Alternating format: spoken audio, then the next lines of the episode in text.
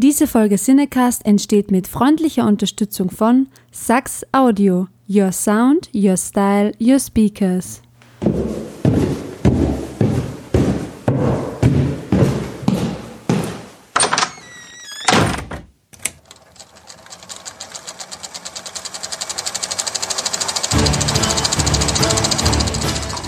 Watson, wenn man alle logischen Lösungen eines Problems eliminiert, ist die unlogische, obwohl unmöglich, unweigerlich eine neue Folge Siedecast.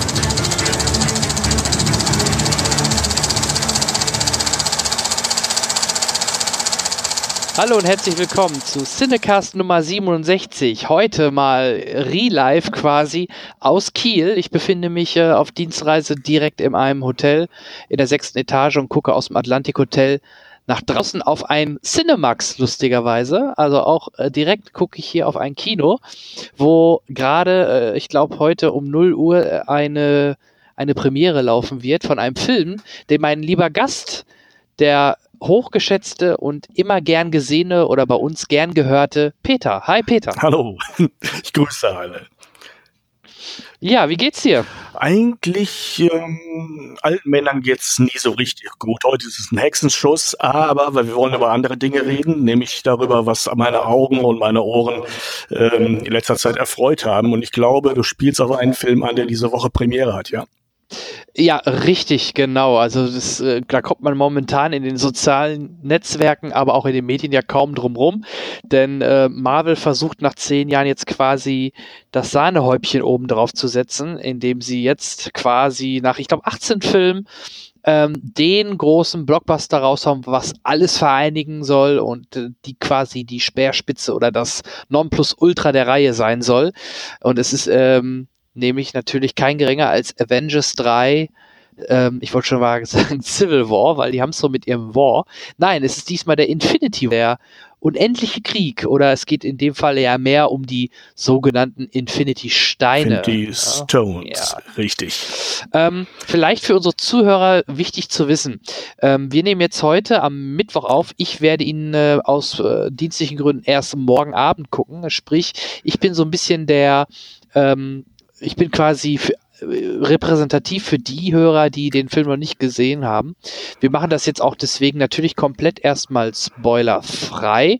Ähm, ich werde vielleicht im Nachgang äh, nochmal ein kurzes 5-Minuten-Take dann hier an dieser Aufnahme mit dranhängen, mit meiner Meinung, auch spoilerfrei. Und ich hatte die Ehre, beziehungsweise äh, der liebe Kai, der früher bei uns auch regelmäßig im Podcast dabei war, äh, den habe ich nach Köln geschickt zur Presseverführung zusammen mit einem anderen Kollegen, dem Patrick. Und die werden äh, auch noch einen Spoiler-Part aufzeichnen, den ihr auch noch in diesem Podcast zu hören bekommt, so dass wirklich äh, sowohl die, die nicht gespoilert werden wollen, als auch die bisschen gespoilert werden wollen oder wollen, halt alle auf ihre Kosten kommen. Ist das nicht was? Das ist doch Wahnsinn. Es klingt klingt fantastisch. Ich muss allerdings zugeben, dass ich, äh, wie so meine Art ist, im Vorfeld möglichst wenig in den Foren mich rumtummel oder vorab Kritiken lese. Ich möchte solche Filme immer sehr unvoreingenommen sehen, weshalb ich jetzt gar nicht weiß, was ich spoilern würde, wenn ich was ausspreche oder was schon längst äh, in aller Munde, in aller Foren ist. Ähm, falls ich mich da, ich sag mal, von der Spur wegbewege, kannst du ja Pieptöne einsetzen oder mich bremsen.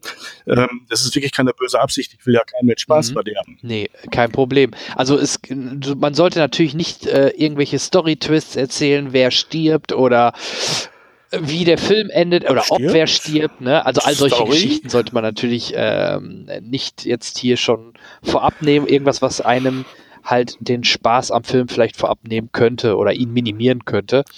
Ähm, dann machen ja. wir es so. Immer wenn ich eine Ahnung habe, dass ich vielleicht was anspreche, was noch nicht rum ist, stelle ich eine Frage und äh, da es ja eine Aufzeichnung ist, kannst du da einen Piepton drüber legen und äh, die ungeschnittene Version nachträglich nach meinem Ableben veröffentlichen. Ja, okay. Ja, also ich, ich, ich weiß, äh, einige von, äh, von unseren Hörern, die sind so vorsichtig, dass sie zum Teil schon extra erst dann den Cast oder die passenden Filmbesprechung definitiv dann erst hören, wenn sie den Film auch wirklich selber gesehen haben. Klar, das ist auf jeden Fall Nummer sicher. Also für diejenigen, die die Angst haben, eventuell doch schon mal so die Grundstimmung vom Film dadurch raushören zu können, äh, denen sei gesagt, dann äh, guckt erst den Film. Das wird wahrscheinlich in den nächsten Tagen sein, beziehungsweise vielleicht, wenn die Folge online ist, habt dann schon gesehen, dann könnt ihr das ganz und nachher, beziehungsweise hören und nachher auch den Spoiler-Part hören. Dann lass mich doch mal direkt mal den, den äh, Miesepeter geben und sagen, könnte man an diesem Film und seiner Handlung irgendwas verraten, was noch nicht bekannt ist? Weil ich glaube, ein Film mit weniger, ich sage mal, Überraschungen, was, was die Handlung angeht, kann ich mir momentan nicht vorstellen, weil im Grunde genommen ist es wirklich nur die Nummer, wir müssen ne, als Bösewicht die sechs Infinity-Steine äh, besorgen, um den Masterplan äh, durchzuführen und alle anderen strengen sich tüchtig an, schließen sich zusammen, um das zu verhindern. Punkt. Ja, okay. War das schon Spoiler? Nö, das ist ja, das wäre ja auch eine offizielle Inhaltsangabe, die man in jedem Prospekt von einem Kino sehen würde oder später Eben, auf der. Aber viel mehr ist es doch gar nicht. Ja, ist doch Und, gut. äh, aber glaube- du weißt genau, also man Ja, kann natürlich gut, jetzt den Film. Genau, wir könnten jetzt den Film zerlegen oder du könntest ihn zerlegen in einzelne Parts, was passiert, wer trifft sich mit wem, ähm, wie ich gerade schon sagte, oder vielleicht stirbt jemand oder stirbt auch keiner, das wäre ja genauso rum, weil man erwartet ja eigentlich irgendwas jetzt nach diesen ganzen Jahren, dass da was passiert. Ähm, von daher, das wäre ja dann in dem Moment schon alles irgendwie Spoiler. Von daher, ähm, ne, das. Ja gut, so, so weit möchte ich wirklich nicht gehen. Ähm, wobei, ähm, ich muss auch zugeben, dass ich ja natürlich nicht der, der ähm, Die Hard Marvel-Fan bin. Das weiß jeder, der mich kennt. Vielleicht kriege ich auch vieles gar nicht mit. Vielleicht bin ich ein bisschen zu spät, dass einige Feinheiten völlig an mir vorbei segeln, ähm, weil man natürlich auch von dem ganzen Effektgewitter, das da auf den einen niederprasselt, völlig geblendet ist. Da passiert ja im Sekundentakt Takt Dinge, die früher vom, ich sag mal, vom Aufwand her für den ganzen Spielfilm gereicht hätten. Davon mal abgesehen, dass wir hier eine, eine, eine Heldencharakteren-Besetzung haben, die bisher die letzten zehn Jahre ne, sozusagen mit Actionfilmen und Superheldenfilmen bestückt haben. Und äh, jetzt kommt alles und alle Genau. zusammen. Und ich gehe mal davon aus, auch wenn du sagst, du bist kein Superhelden-Fan, du hast doch wahrscheinlich allein jobbedingt die 18 Filme alle damals in den letzten Jahren gesehen, oder? Mit Sicherheit. Und ich habe auch meinen Spaß dran gehabt. Ich bin nur eben nicht ähm, das, was man in dem Fall Nerd Na, nennt. na ne? klar, na klar. Aber das ist ja auch eine anderen Perspektive, also einen anderen Winkel, Blickwinkel, ähm, von dem aus du quasi den Film begutachten kannst. Und ja, da, deswegen würde ich da halt auch dich bitten, ähm, ich werde jetzt natürlich keine inhaltliche Fragen stellen, aber hat er dir denn gefallen? Hat er dich unterhalten? Ähm, würdest du ihm weiterempfehlen? War er zu lang? War er zu kurz? Erzähl mal ein bisschen. Ähm, wie gesagt, ähm, was mich jetzt angeht, das ist eher so der klassische Hausfrauentest. Ähm, so nennt man das in der Werbung, wenn man jemand völlig unbedarftes mit einem Produkt konfrontiert. Und ähm, ich bin da reingegangen wie ein, ich sag mal, Nicht-Fachmann, Nicht-Nerd und habe einen Film gesehen, der mich zweieinhalb Stunden lang nicht gelangweilt hat und auch nicht müde gemacht hat. Ich bin jemand, der sonst gerne mal bei größeren Durchhängern in der Story oder bei dem, was auf der Leinwand passiert, auch gerne mal so ein bisschen vor mich hin döse und mir denke, hoffentlich ist es bald zu Ende. Das war hier nicht der Fall. Ich habe sogar wohlweislich, was auf mich zukommt, den wirklich sehr, sehr langen Abspann abgewartet, um ne, den obligatorischen Schlussclip noch zu Und der, sehen. der, der kommt auch, ja? Das können wir den Kollegen. Das kannst du, da, da kannst du gerne größere Summen drauf wetten. Das kommt auch hier und es ist es ist nicht spektakulär, es ist, sondern die, die hohe Kunst, endlich in diesem Film endlich mal was Kleines mit Wirkung zu machen. Ähm, ich möchte, wie gesagt, nicht spoilern, aber äh, ich glaube, es lohnt sich, wenn man äh, überlegt, dass äh, nach diesen zweieinhalb Stunden ein Zustand erreicht ist in der Handlung, den äh, die Fans nicht als befriedigend empfinden würden. Mhm, okay. Du ahnst, worauf es hinausgeht? Äh, Nee, zum Glück nicht. Du weißt, dass der nächste Teil gedreht wird Ach so, dass Avengers 4 nächstes Jahr schon kommt. und dass der im Prinzip Ja. Infinity War 2 sein muss. Genau, den Namen haben sie explizit noch nicht verraten, weil er wohl schon was von dem Ende zu Teil 3 verra äh, verraten würde. Deswegen haben sie auch, also ich weiß noch, vor, vor einem Jahr oder vor zwei Jahren hieß es immer noch Event, ähm, Avengers Infinity Part 1 und Part 2. Das haben sie irgendwann jetzt gestrichen. Der heißt ja jetzt, so viel ich weiß, einfach nur Infinity War. Und der neue Teil, der vierte Teil, wird einen anderen Namen haben. Aber den haben sie noch nicht genau aus dem Grund verraten, weil er vermutlich schon was verraten würde, in welche Richtung sich das Ganze entwickelt. Das, das war so die Aussage. Ja, also dass das, das deswegen vielleicht auch ein offenes Ende äh, kommt, äh, würde ich sogar begrüßen, weil das mochte ich bei Herr der Ringe auch immer. Ja, von einem Jahr auf das mhm. andere ein offener Cliffhanger ist doch geil aber er ist nicht total offen, sondern äh, die Handlung, wie sie jetzt äh, in diesem Film angerissen wird, hat einen Punkt erreicht, den man vielleicht in vielen anderen Filmen als Endpunkt bezeichnen würde. Aber ähm, mit so viel Sachverstand bin ich ja dann auch gesegnet. Ähm, das kann nicht das Ende sein.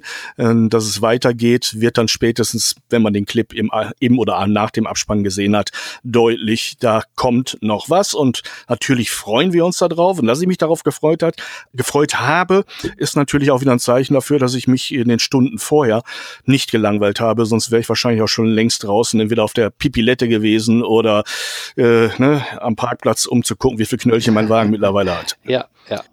Ja, cool. Also es, es freut mich. Und ähm, so schauspielerische Leistung, weiß nicht, ob man die beurteilen darf bei so einem Blockbuster-Knall-Bumm-Film, aber es tauchen ja schon verdammt viele bekannte Stars jetzt natürlich dadurch auch auf. Also ob es Robert Downey Jr. und Eric ähm, nicht Eric Banner.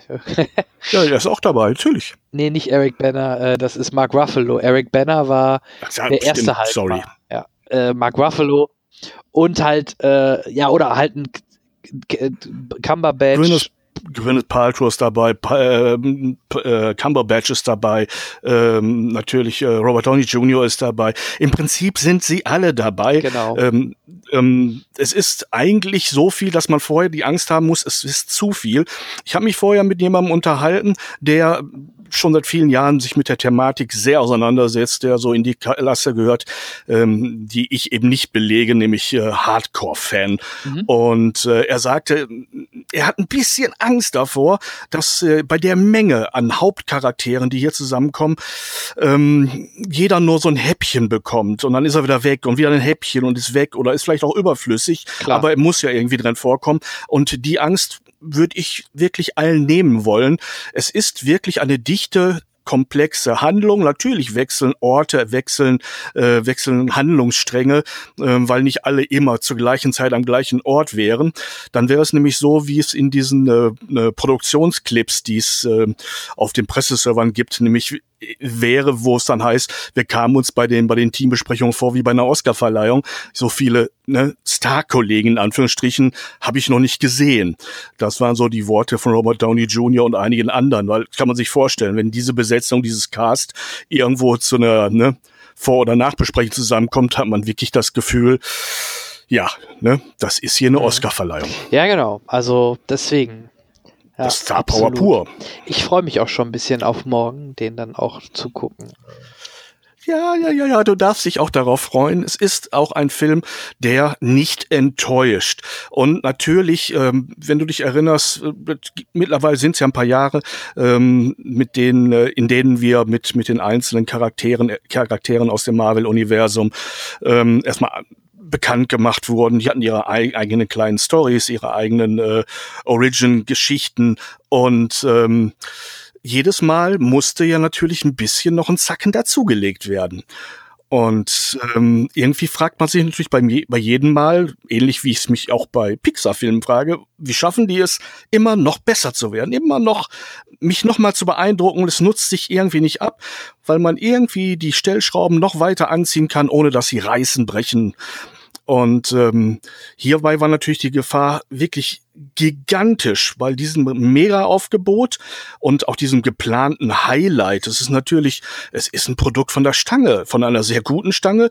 Wenn man sich dann den Abspann, wie gesagt, nachher anguckt, das macht man in dem Fall ja gerne, hat man das Gefühl, dass man, als es sie noch gab, ähm, Telefonbücher gesehen hat, in denen weniger Namen waren als in diesem Abspann. Da, da müssen ja Städte an, an, äh, an Technikern und, und Ausführenden und äh, Tonleuten und was weiß ich beschäftigt gewesen sein. Und das alles zu koordinieren, ähm, die meisten Dirigenten würden lieber in Rente gehen, als so ein Orchester zu dirigieren. Und das ist natürlich eine gigantische Leistung, die sich auf der Leinwand widerspiegelt, ohne dass man eben dieses Gefühl von Schwere hat. Natürlich sind das, sind das Unmengen von, von Hauptfiguren und ähm, es könnte einen erschlagen, weil auch erwartet wird, dass was geboten wird auf dem Action- und auf dem Special-Effekt-Sektor. Man könnte da jetzt keine größeren Pausen reinmachen, ohne dass mhm. man äh, cool. von den Fans abgestraft würde. Sehr schön. Also insofern eher ein positives Fazit von jemand, der eher skeptisch diesen Dingen gegenübersteht. Unterm Strich ist die Handlung, und das meine ich fast liebevoll, von einer bezaubernden Schlichtheit. Äh, gut, böse. Ein ganz, ganz böser, also müssen wir ganz, ganz viele gute. Wir müssen ein paar Steinchen zusammen sammeln. Seit Boulder Dash ne, gibt's das äh, irgendwie schon. Ach, das gab's doch, gibt's schon in der Antike. Im Prinzip ist es aber auch das, was diesen Film auszeichnet, diese ganze Serie auszeichnet, dass sie im Prinzip so simpel ist, wie sie sein muss, um, ich sag mal, die, die Struktur eines, eines antiken Dramas auch zu haben. Wir haben ja auch Götter hier. Wir haben hier auch äh, ähm, Helden. Wir haben hier Erzbösewichte. Wir haben galaktische Themen und Konflikte, die im Grunde genommen aber immer auf die Grundkonflikte zurücklaufen. Gut gegen Böse. Es ist auch manchmal Liebe im Spiel und äh, es wird auch manchmal ein bisschen Hass ne, ausgelebt. Und äh, in jedem schlummert etwas. In den Guten haben wir böse Aspekte, im anscheinend ultimativ Bösen scheint hin und wieder auch mal sowas wie ja was Gutes durchzuschimmern und es ist schon erstaunlich, dass ein Josh Brolin in einer in einer Ganzkörper ich, ich wollte ne, gerade fragen, der Verpackung, das ist doch Mocap, ist ja also ein CG gewesen. Ne? Ja. Äh, komplett, komplett, komplett. Ähm, man erkennt ihn auch als, als Mensch nicht, natürlich nicht. Soll er ja auch nicht. Aber diese Figur ist von ihm so, so intensiv zum Leben erweckt worden, dass das schon beeindruckt. Natürlich sieht man, dass es eine Figur ist, die ihre Ursprünge in der Fläche gezeichnet hat. Sprich, da ist sehr viel Grafisches noch drin. Nicht, weil man es nicht besser könnte, sondern weil man da auch etwas bewahren will von der Ursprünglichkeit ja. dieser, ne, dieses Storytellings einer Graphic Novel. Also technisch kann man da nur alle Hüte, die man finden kann, ziehen und sagen, Respekt, Freunde. Wenn das einem nicht gefällt, kann man es sehr schnell schon an der Kinokasse am Plakat erkennen und sollte nicht reingehen. Damit sind alle Probleme gelöst wer das mag, worauf er da anspricht, wenn er dieses Plakat sieht, wenn er den Trailer sieht, wenn er die Grundstruktur hört, der wird kriegen, was er erwartet. Kann man mehr ähm, von einem ja, Film erwarten als diese Art ich hätte der trotzdem Erfüllung? noch die ein ich oder denke, andere nein. Frage zu dem Thema. Ähm, es ist ja so, dass der Film und das ganze Konzept schon länger steht. Und wir wissen auch, dass durch den Sony-Deal Spider-Man erst seit kurzem jetzt dort integriert worden ist. Und ich habe von, äh, von, von anderen Seiten mal hier, mal da die Kritik rausgehört, ähm, dass eventuell das Ganze jetzt in diesem Film auch so ein bisschen so rüberkommt. So ein bisschen so wie so ein Anhängsel, dass er den Spider-Man quasi wohl viel mit dem Robert Downey Jr., den Iron Man quasi zusammen äh, durch die, durch die Straßen ziehen lassen und es dadurch halt man merkt, der Film hätte auch genauso wahrscheinlich ohne Spider-Man funktioniert. Ähm, kannst du das bestätigen? Fandst du das störend? Oder wie fandest du generell die Einarbeitung von Sony Spider-Man? Man kann es bestätigen und man kann es auch verneinen. Wenn man es weiß und so sehen will, könnte man sagen, man hätte Spider-Man auch rausnehmen oder durch eine andere Figur ersetzen können. Aber es wäre ein anderer Film geworden, definitiv. Es wäre vielleicht auch ein bisschen schwerer gewesen, aber auch möglich, einen Iron Man rauszunehmen und durch einen anderen Charakter zu ersetzen. Aber es ist, wie es ist und diese Figur hat Funktionen. Diese Figur hat auch Sympathien, diese Figur hat ihre Screen Time und die ist, so wie sie jetzt eingesetzt ist, hat sie, hat sie eben Funktionen, hat sie, hat sie Momente, in denen sie wichtig ist. Und äh, insofern, klar, wenn man, wenn man mit dieser Prämisse rangeht, oh, den hat man doch im Nachhinein wahrscheinlich da rein und dran geschrieben, weil man möchte den jetzt auch, nachdem man die Rechte hat, drin haben, dann kann man ja, so viel Fantasie hat jeder, sich auch vorstellen, wie es vielleicht ohne wäre. Und die wichtigen Momente, die er hat, hätte jemand anders erledigt, sage ich mal. Aber er stört nicht, er passt da rein, er gehört dazu, er sticht. Jetzt ist er wieder weg, der Peter. Peter ist weg, Peter ist weg. Der Peter, Peter, Peter ist weg. Ja, den Peter hat's leider zerrissen an der Stelle. Den kriegen wir auch nicht mehr wieder rein. Ähm, daher werden wir das Ganze ein bisschen anders aufbauen. Ihr kriegt jetzt als erstes, damit wir das Ganze ein bisschen rund machen, die Kritik vom Peter, die er geschnitten hat zu Avengers Infinity War. Danach kriegt ihr noch von mir die Eindrücke, wie ich den Film fand, nachdem ich ihn jetzt gesehen habe. Und natürlich kriegt ihr noch den Spoiler-Talk vom Kai. Ähm, und ich werde auch noch gleich später was zu einem anderen Film sagen, aber das gleich. Jetzt erstmal viel Spaß mit dem Clip vom Peter zum Avengers Infinity War. So wie es aussieht, muss mit jedem neuen Superheldenfilm die Spektakelschraube noch ein paar Umdrehungen weitergekurbelt werden. Bei Avengers Infinity War hat man dazu noch mehr Heldencharaktere unter dem Label Adventures vereint. Es gab diese Idee. Eine Gruppe außergewöhnlicher Leute zusammenzubringen. Wir wollten damit etwas Großes erschaffen. Damit wir, wenn nötig, Schlachten schlagen können. Die zu groß für sie sind. Damit aber Iron Man, Thor, Hulk, Captain America, Black Widow und Hawkeye nicht so alleine sind, kommen noch Spider-Man, Black Panther, Vision, Falcon, Ultron und Scarlet Witch dazu.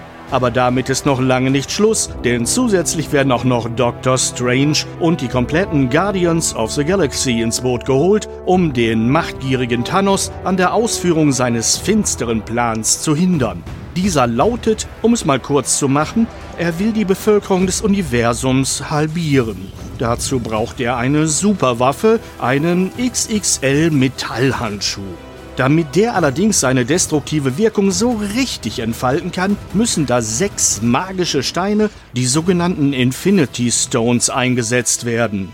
Also geht es ab jetzt sechsmal darum, den Stein zu suchen, den Stein zu verteidigen, den Stein an Thanos zu verlieren. Schon bald werdet ihr erfahren, wie es ist zu verlieren. Fest daran zu glauben, im Recht zu sein und trotzdem zu scheitern. Und dass Thanos nach zweieinhalb Stunden seinen Plan vollendet hat, macht klar, dass es eine weitere Fortsetzung geben muss. Ohne Happy End kann doch ein Märchen nicht enden. Außerdem deutet der Abspannclip da so etwas an. Dass der Grundkonflikt der Geschichte, na sagen wir es mal freundlich, auffallend übersichtlich gehalten wurde, ist in dem Fall auch besser so. Denn im Zusammenhang mit dem quantitativen Maximalangebot an Dauereffektgewitter hätte es sonst auch bei nicht wenigen Zuschauern zu schweren Überlastungskurzschlüssen in der Hirnrinde kommen können. Mal ernsthaft, Menschen, die zu epileptischen Anfällen neigen, sollten diesen Film eher meiden. Und was simple Botschaften angeht, muss man auch nicht das Näschen rümpfen, denn erstens ist das hier ein reines Unterhaltungsprodukt und zweitens werden Wahrheiten nicht nach Schwierigkeitsgrad sortiert. Denn wie sagt schon der Volksmund so schön, Kindermund tut ja auch Wahrheit kund. Und man ist ja schließlich nicht so alt, um vor lauter Staunen nicht mehr die Lippen aufeinander zu kriegen. Das war's. Es musste so kommen. Versprochen kriegt ihr jetzt auch von mir noch meinen Senf zum Film dazu. Ähm, ja, ich versuche mich heute mal ein bisschen so am Autokino von meinem lieben Kollegen, dem Max. Ich sitze im Auto und äh, versuche jetzt mal meine Eindrücke euch so ein bisschen wieder zu spiegeln, was ich von dem Film Avengers halte. Ähm, erstmal, äh, das Ende ist schon sehr geil. Ähm, der ganze Film ist im Endeffekt wie ein großes Finale aufgemacht. Es werden nicht groß die Charaktere nochmal irgendwie groß erklärt. Die sind einfach da und man kennt sie aus den Filmen. Das setzt man im Grunde jetzt schon voraus. Natürlich, wenn man es nicht kennt, geht das auch, aber äh, macht nur halb so viel Spaß. Ganz lustig war, äh, direkt neben mir saßen welche, mit so einem, auch ein Pärchen, ein Mädel war dabei. Und äh, irgendwie, glaube ich, während des halben Films hat der Freund von der versucht, ihr zu erklären, wer denn jetzt wer ist und was die für eine Backstory haben. Ja, wahrscheinlich waren die war sie einfach mit und hat noch keinen einzigen oder kaum einen Marvel-Film gesehen und er wahrscheinlich alle und wollte ihr dann halt zeigen, dass er auch alle Leute kennt und nochmal erklären kann, wo der jetzt herkommt, warum der da ist, warum der Hulk hier ist, warum er da ist und so weiter. Ähm, ja, von den, Schau, äh, von den Schauwerten her auch wirklich richtig gut.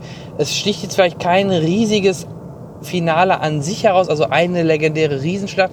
Es gibt einfach mehrere kleinere Schauplätze, die einfach richtig Spaß machen. Die Charaktere, ja klar, bekommen natürlich jetzt keinen großen Extremtiefgang, sondern ähm, lernen sich halt in verschiedensten Gruppen kennen und müssen dann halt bestimmte Aufgaben meistern. Soweit dazu. Ähm, wie gesagt, spoilern wollte ich ja nicht. Ähm, ja, was kann man noch dazu sagen? Also im Endeffekt, der Score ist natürlich von Alan Silvestri wieder richtig gut. Die Original-Themes werden verwendet. Wenn Cap auftaucht, kommt der Cap-Theme und so weiter. Das macht auch wirklich, wirklich, wirklich viel Spaß. Mir ist während des Abspanns ein lustiger äh, Random-Fact aufgefallen, während man so ein bisschen wartet auf die, auf die After-Credit-Scene. Ähm, ich muss noch mal nachzählen, aber es waren sicherlich 10 bis 15 FX-Firmen an diesem Film beteiligt. Also ich kann mich noch daran erinnern, an, bei Herr der Ringe oder so war es dann halt Veta. Punkt. Ne, Effekte kamen von Veta. Und irgendwann wurden es dann auch schon mal mehr, dass auch so ein Lukas oder auch ähm, größere FX-Schmieden gewisse, ge gewisse kleinere Sachen ausgelagert haben und das kleinere Firmen machen lassen haben. Und dann gab es vielleicht mal so einen zweiten und vielleicht sogar noch einen dritten, ähm, eine dritte FX-Firma in der Liste. Aber in dem Film sind das 10 bis 15 verschiedene FX-Firmen. Selbst Veta ist auch dabei. Ähm, ich würde jetzt rein spekulativ sagen, Veta hat vielleicht die, die ähm, animierten Figuren mitgemacht, weil äh, ich sag mal so, Veta konnte das schon immer mit am besten, siehe Gollum und King Kong etc. Aber genau weiß ich es nicht. Also das ist auch wieder so ein Film, da bin ich richtig gespannt auf so ein Making-of, weil ich glaube, dass man da noch sehr, sehr viel, viel, viel sehr viel Background-Infos mitnehmen kann und ähm, wie auch die Dreharbeiten liefen und und und ist sicherlich sehr, sehr spannend. Ähm, ja, der James Gunn ist übrigens auch mit Co-Produzent oder so, also äh, sein Baby, die Guardians, hat er quasi dann halt auch hier in diesem Film mitproduziert, so dass da wirklich alles zusammenkommt und ja, es ist, äh, ich möchte jetzt nicht extrem Loop aber ich hatte lange nicht mehr so eine Gänsehaut an einigen Stellen oder auch gegen Ende hin und ähm, ich wurde wirklich ja, zweieinhalb Stunden sehr gut unterhalten und äh, es hat echt Freude gemacht. Ähm, klar, gibt sicherlich auch da wieder die Punkte, wo man kontrovers oder auch ähm, sagen kann, nee, das macht keinen Sinn oder warum so. Hey, aber äh, es ist ein, es ist A, ein Film, B, ein Marvel-Film und ähm, das war ja selbst in den Comics so. Der noch so starke Superheld ähm, greift aber nicht immer auf die Methoden zu, die er eigentlich kann. Und von daher, ähm, ich finde, in der Summe war das echt eine runde Nummer und mir hat Avengers richtig viel Spaß gemacht. Und ich freue mich auf jeden Fall auf den nächsten Teil. Dazwischen kommt ja noch Captain Marvel. Ich glaube, Anfang nächsten Jahres, im Sommer müsste dann eigentlich Avengers 4 kommen. Und im Laufe des Jahres, ich glaube im, im Spätsommer oder so, kommt ja noch Ant-Man and the, and the Wasp, Wasp, ihr wisst schon, was ich meine. Ähm, da bin ich auch gespannt drauf, weil das darf man ruhig sagen, man hat es ja auch auf den Covern nirgendwo gesehen. Ähm, Ant-Man ist einer der Charaktere, die jetzt nicht im, ähm, in diesem Teil jetzt auf jeden Fall auftauchen. Vielleicht dann im nächsten Avengers, aber in diesem taucht unser Ant-Man nicht auf. Ähm, ja, ich wünsche euch auf jeden Fall, wenn ihr es noch nicht getan habt, sehr viel Spaß bei dem Film. Also gerade wenn man jetzt die letzten zehn Jahre mitverfolgt hat und die Filme auch alle gesehen hat oder Großteil mindestens gesehen hat, hat man erst recht viel Freude an diesem äh, Teil. Und ja, also ich habe mich wirklich sehr gefreut. Und ja, dann ähm, würde ich sagen, kriegt ihr jetzt noch ähm, gleich natürlich den Spoiler-Part den, ja, warum machen wir das jetzt nicht? Ich würde sagen, Spoiler ab, oder wie nennt man's? Ähm, jetzt kriegt ihr einen Spoiler-Podcast vom lieben Kollegen Kai. Den kennt ihr ja noch aus den früheren Ausgaben und zwischendurch war er mal auch zu Gast wieder da. Deswegen hat es mich doppelt gefreut, dass äh, Kai und ein Freund von ihm die Möglichkeit hatten oder halt äh, meine Einladung übernommen haben, um sich die Pressevorführung anzuschauen. Und dann im Gegenzug hat Kai gesagt, klar, mache ich äh, den, den Cinecast mache ich dann einen schicken kleinen Beitrag. Und äh, ja, den hören wir uns jetzt mal an. Und danach hören wir uns wieder. Bis gleich. Einen wunderschönen guten Tag, liebe Zuhörer vom Cinecast. Vielleicht erkennt ihr meine Stimme, ich bin Sky. Ihr kennt mich vielleicht noch aus den ersten 20, 30 Episoden, als ich noch Teil vom Cinecast war. Und ähm, ich habe heute die große Ehre, ähm, ein wenig was auch zum Infinity War zu sagen, denn dank des lieben Jan ähm, hatte ich die Möglichkeit, zusammen mit einem Freund Infinity War bereits in der Presseverführung zwei Tage vor offiziellem Start zu sehen, was ich natürlich auch genutzt habe. Und in diesem Sinne möchte ich auch eben sagen, ich bin nicht alleine, sondern habe eben jeden Freund mit mir hier quasi digital sitzen und sage deswegen Hallo Patrick. Schönen guten Tag, ich freue mich dabei zu sein. Ja, und ich danke dir dabei zu sein. Ich denke, ähm, auch in Jans Namen danke ich dir dabei zu sein. Und ähm, so wie ich die Absprachen verstanden habe, haben wir jetzt die große Ehre, voll Spoiler in den Film reinzuspringen und nochmal ein paar Sachen zu sagen, äh, die sich vielleicht auch doppeln werden mit Sachen, die ihr schon gehört habt oder auch nicht. Aber ich weiß, Menschen sind sensibel, was Spoilerwarnung angeht. Deswegen gibt es hier direkt an dieser Stelle eine Spoilerwarnung. Wenn ihr Infinity War noch nicht gesehen haben solltet und ihr gerade hier reinhört, solltet ihr genau an dieser Stelle ausmachen, denn es sterben 16 Charaktere aus dem Marvel-Universum und das ist der erste Spoiler, den ich euch gebe. Und wenn ihr bis jetzt gehört habt, dann habt ihr Pech gehabt. Ha, ha, ha. So, ähm, ja, wie, wie wollen wir an den Film rangehen, Patrick? Was, ja, ich würde sagen, ja, chronologisch macht am meisten Sinn. Wir fangen vorne an, hangeln uns so quer durch die Handlung durch. Ja, so wie es sich halt letztendlich ergibt. Wenn uns zwischendurch irgendwie was einfällt, wo wir nochmal darauf zurückkommen wollen oder voraus, vorausgreifen wollen, würde ich einfach sagen, machen wir das so. Ja, das klingt doch nach einem wunderbaren Plan. Dann machen wir das doch so. Und ähm, dann äh, erinnern wir uns mal daran zurück, wie beginnt denn das zehnjährige Jubiläum des Marvel Cinematic Universe? Wie beginnt Infinity War? Ja, ich würde mal sagen, pauschal mit gefühlt 10 Minuten Logo weil das Marvel-Logo ja bekanntlich immer länger wird. Aber wenn wir das mal außen vor lassen, beginnt es halt damit quasi, wo Thor Ragnarok halt aufhört, indem Thanos halt das Schiff der Asgardia halt letzten Endes angreift. Und da muss ich persönlich sagen, wenn ich das vorausgreifen darf, finde ich schon mal jetzt eine sehr gut gewählte Szene, gerade, dass man halt auch sehr schnell Thanos Kräfte sieht, ohne dass zu viel drumherum erzählt wird. Was, wie siehst du das? Ähm, absolut. Also ja, ich finde es erstmal ganz geil, dass es genau da anfängt, wo es aufgehört hat vorher. Ähm, dass wir quasi genau in der Aftercredit-Scene von Ragnarok anfangen und für einen, einen Charakter, der zehn Jahre aufgebaut wurde, so wie Thanos, oder naja, seit 2012, seit dem ersten Avengers, also jetzt sechs Jahre aufgebaut wurde, ähm, da wird kein Hehl draus gemacht. Ähm, es wird recht schnell deutlich, Thanos boxt kaputt. Thanos ist nicht nur der Typ, der im Stuhl sitzt, sondern Thanos hat wirklich ähm, auch tatsächlich was drauf. Und das wird in der, in der Szene schon schön deutlich. Denn ähm, davon ab, dass es so relativ viel Gerede gibt, auch mit der Black Order, also den ja, vier privaten apokalyptischen Reitern des Thanos, ähm, kommt auch Thanos direkt zum Einsatz, wenn er gegen den Hulk antritt. Und allein die Szene ist schon, ist schon, ne, also mein Gott, man weiß ja, was man vom Hulk erwartet. Es ist halt gar kein Problem für ihn, ne? Er steckt den Hulk halt komplett in eine Tasche rein. Mhm, mhm. Ja, richtig. Daran sieht man es dann halt auch. Und gerade weil er halt das Schiff von, äh, von den Asgardiern, die auf der Flucht halt sind, halt überfällt, sieht man halt auch, dass er den Göttern quasi haushoch überlegen ist. Absolut. Was, was aber gleichzeitig ein bisschen ähm, ein krasser Bruch ist, denn wenn man überlegt, dass Thor in, in, in, Ragnarok dadurch, dass er, er hat den Hammer verloren und dadurch gelernt, seine Kräfte anders zu kanalisieren und ist jetzt der Gott der Blitze, ähm, kommt dieses große Problem des Cinematic Universe, dass es auf einmal keine Bedeutung mehr hat, denn Thor, Thor kriegt auch einfach auf die Fresse. Thor macht gar nichts, er kriegt nichts hin. Also, er wirkt auf einmal wieder unglaublich schwach, obwohl er kurz vorher noch so unsagbar stark war. Ja gut, da würde ich sagen, ist ein Spoiler im Spoiler quasi mehr oder minder halt angebracht. Das ist ja nicht die ganze Zeit so. Also da kriegt er quasi noch seine Form der Wiedergutmachung, dass er dann halt wieder deutlich nützlicher wird, wie man dann halt auch zum Ende hin halt sieht. Nur klar, für den Punkt musste ich dir halt, halt recht geben. Man sieht zwar nichts vom Kampf, man weiß nicht, wie lange er halt gedauert hat, aber letzten Endes hat, haben halt wirklich keine der Asgardia und alle anderen, die halt wirklich mit an Bord waren, irgendeine Schnitte gegen ihn gehabt. Absolut.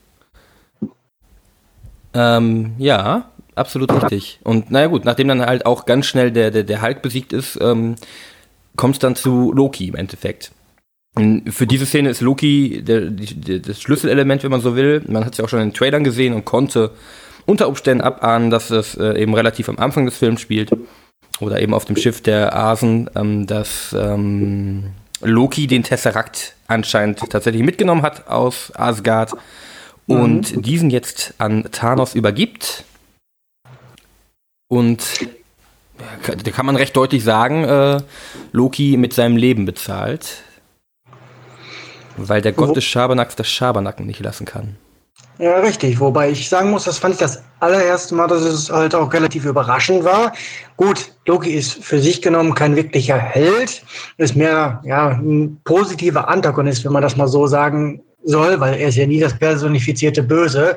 Aber ist halt doch im MCU eine sehr, sehr große Figur und dass so eine Figur halt relativ früh drauf geht, von einem anderen Asgardia an dieser Stelle mal abgesehen, aber der ist halt mehr oder minder nur Mittel zum Zweck, war das doch schon eine Überraschung, was natürlich dann auch ein bisschen störend halt sein kann, so wenn man im Nachhinein drüber nachdenkt, ist ja die Tatsache, dass halt quasi der ganze Infinity War hätte verhindert werden können, wenn er einfach nur die Griffel davon gelassen hätte. Das, äh, ja, ja gut, Thanos hätten wir gefunden wahrscheinlich, aber es gibt ja so einige Szenen, wo man sich denkt, wenn da eine Handlung überdenkt worden wäre, dann wäre alles anders ausgegangen. Und klar, hätte, hätte Loki die Eier gehabt, böse gesagt, Thor sterben zu lassen und hätte den Tesseract nicht ausgerückt. Ein Leben für das Leben aller anderen. Ähm, dann wäre wahrscheinlich äh, alles etwas anders gelaufen. Na gut, aber da glaube ich eher, dass äh, Thanos dann einfach Druck gemacht hätte und Loki so lange gefoltert hätte, bis er den irgendwann rausgerückt hätte. Ja. Ich glaube nicht, dass der irgendwann sagen würde, ja, ich, ich sag trotzdem nichts, dann töte mich einfach, weil dafür ist Loki sein Leben doch immer viel zu schade gewesen, anstatt es einfach nur so wegzuwerfen. Das wohl wahr, stimmt.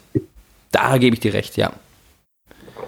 Okay, äh, ja gut, die, die Szene endet. Loki stirbt als erster Charakter nach vier Minuten des Films und ähm, die, die Handlung, äh, Hulk wird durch Heimdall, durch eine letzte heldenhafte ähm, Geste von Heimdall nochmal schnell per Brücke, äh, wie, wie, wie heißt sie? Ähm, Bifrost, auf, ja, auf die Erde geschickt. Und auch Heimdall lässt sein Leben und wir haben direkt zwei tote, ähm, zwei tote äh, MCU-Figuren, die man öfter mal gesehen hat, äh, direkt am Anfang des Films. Und das gibt auch einen schönen Grundton des Films wieder, weil es, der die ewige Diskussion, dass äh, die Marvel-Filme ja alle zu fröhlich und zu glücklich und zu bunt sind, was jetzt nicht komplett falsch ist natürlich.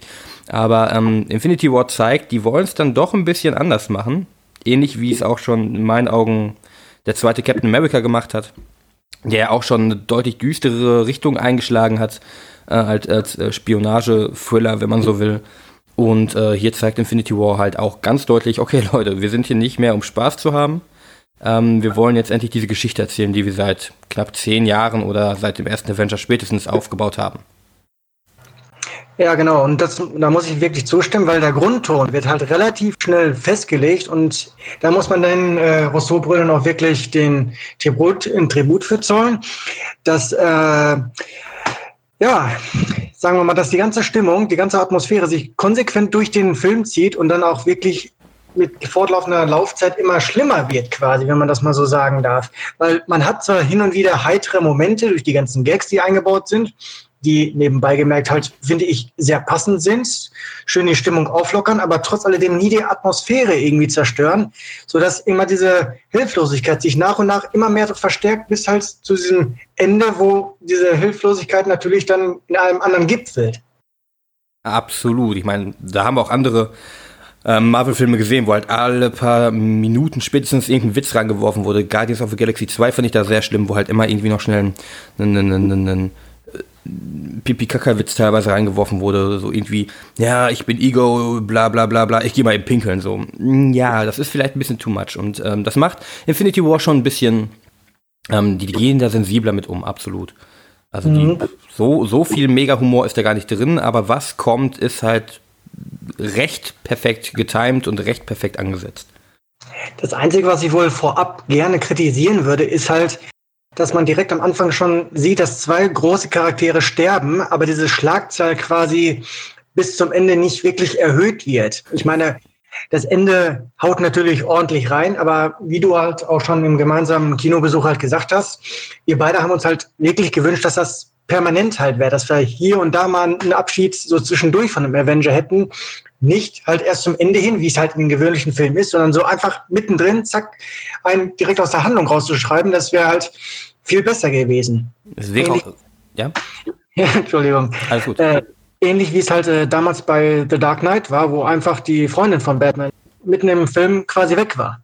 Das ja, war halt dann wirklich so ein, so ein Schlag ins Gesicht, womit man einfach nicht gerechnet hat. Und der Film musste dann halt einfach weitermachen. Und das weiß, weiß nicht, das hat einfach gefehlt zu dieser Weltuntergangsstimmung, dass halt bis zu diesem Punkt alles irgendwo noch gut verlaufen ist, bis es natürlich dann wiederum nicht gut verlaufen ist. Ja, das, das ist schon wahr. Also ähm, dafür, dass es der große Film ist, in dem ach so viele Leute sterben können und sollen, ich meine, man erwartet es ja auch, ähm, ist schon richtig, vieles passiert halt erst am Ende des Films. Und naja, nachdem jetzt Heimdall und Loki am Anfang tot sind, sterben, stirbt über die Reise hinweg noch ein Charakter und dann halt am Ende nur. Ja, zwei. Zwei würde ich sagen. Zwei? Okay. Der eine, ja, klar, der eine ist halt sehr offensichtlich, der mhm. ne, Vision, um das mal vorab zu greifen, der hat sogar das Glück, der darf vielleicht zweimal sterben. Ja, aber auch Vision stirbt ja erst am Ende, wenn du es genau nimmst. Ja gut, aber ich meine mit dem wirklichen Massensterben tatsächlich die Fähigkeit, die Thanos einsetzt, nachdem er halt alle Steine, Spoiler-Alarm, aber da seid ihr ja schon drüber hinweg, nachdem er halt alle Steine halt. Ja, okay, ja. Also ich, ich habe auch einfach jetzt vom, vom Timing her so Anfang des Films, Mittelfilm und Endfilm und im Endeffekt äh, zwischen dem, was Thanos tut und dem, wann Vision stirbt, liegen ja auch nur Minuten. Deswegen war es mich halt, ja, der Tod von Vision war endgültiger, irgendwie fühlte sich deftiger an.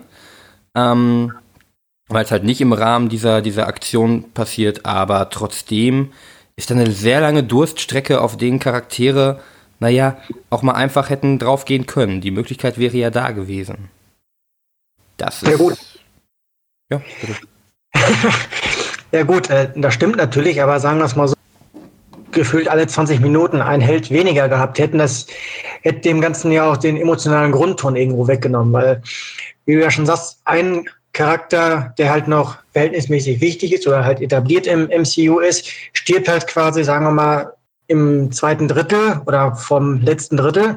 Und ich finde, der Tod ist tatsächlich wichtig und der verleiht ja auch Thanos eine gewisse Tiefe und das auch nur durch diese eine kleine Sequenz. Er ist halt nicht wirklich dieser Oberbösewicht, zu dem er halt oftmals gemacht wird. Klar, das ist er zwar auch, aber er bekommt dann halt unerwartet viel Tiefe, weswegen er meiner Meinung nach nach Loki halt der beste Bösewicht im MCU ist. Was natürlich oder auch leider nicht allzu schwer ist bei den relativ schwach geschriebenen Bösewichten, die das MCU bisher vorgebracht hat. Absolut richtig. Wobei ich mir da auch die Frage gestellt habe. Ich meine, klar, Loki ist ein unglaublich sympathischer Bösewicht, ähm, der sehr viel Charisma bekommen hat und sehr viel Screentime, aber wenn man jetzt vergleicht, so, mh, mm, man kann nicht sagen, Loki aus dem ersten Film, also ist der Loki aus dem ersten Film der gleiche, äh, gleich charmante Bösewicht oder gleich gute Bösewicht wie Thanos im ersten Film, weil Thanos halt viel mehr Vorlauf gekriegt hat. Aber wenn man die beiden Avengers vergleicht, den ersten Avengers mit Loki als Bösewicht und diesen Avengers mit Thanos als Bösewicht, ist Loki dann noch der bessere Bösewicht gewesen? Ja, ich würde sagen, Loki ist über über die ganze Zeit des MCUs ist er halt der bessere gewesen, weil er halt viel ambivalenter halt ist. Er hat halt nicht eine konkrete Richtung, die halt Thanos halt verfolgt. Aber so im direkten Vergleich, ja, Loki ist ja so gesehen nur der Handlanger von Thanos. Letzten Endes das, was in Avengers, also in dem ersten, passiert, ist ja letzten Endes auch alles auf Thanos wiederum zurückzuführen. Natürlich nur, weil der Werteherr zu faul ist, auf seinem, auf seinem Stuhl da aufzustehen. Richtig. Naja, nur. Also das war eine Frage, die ich mich gestellt habe. Ähm, wie du halt genau richtig gesagt hast, Loki wurde halt in der Zeit immer ein, ein, ein ambivalenterer Charakter und immer interessanter. Und ähm, wie wäre es, wenn jetzt beide halt beide mit ihrem jeweiligen ersten Auftritt vergleicht, wer ist da eigentlich der bessere Bösewicht? Ich glaube, da müssen wir Thanos halt auch noch mal ein bisschen Zeit lassen. Thanos hat ein bisschen mehr Tiefe bekommen, auch mehr als ich erwartet hätte im Rahmen des Films. Aber mal gucken, was da noch rausgeholt wird. Ja, genau. Gut, dann hätten wir jetzt mehr oder minder so den Anfang halt äh, abgehakt. Dann können wir ja gleich dazu springen zu der ersten großen Action-Szene. Wie ich sagen muss, ich war sehr überrascht, dass es so schnell so, äh, so naja, sagen wir mal, brachial wirklich in die Vollen geht, wo ja schon mehrere Helden gleichzeitig kooperieren. Und ja, beim ersten Mal anschauen fühlte sich die Action-Szene extrem lang an, was aber jetzt keine Kritik sein soll, da sie halt ziemlich abwechslungsreich halt ist. Und ich auch fand, dass alle Helden relativ gut damit eingebunden sind. Sogar der Kampf gegen die Black Order, wo ich ja sagen muss, dass ähm, ja, ich kann den Namen leider nicht benennen, aber ich nenne ihn einfach mal zweckshalber Voldemort, der natürlich auch als sehr interessanter Nebenbösewicht etabliert wurde, der allerdings meiner Meinung nach viel zu früh das Geschehnis verlässt. Ja, ähm, er war aber auch etwas overpowered. Also, äh, ich denke, das ist halt der, der Magier-Typ der Black Order, wenn man so will, ne? Ähm, ja, der, der, Prediger, der auch immer schön seine Reden schwingt, wenn Thanos den angreift. Und ähm, er war schon hart overpowered, ne?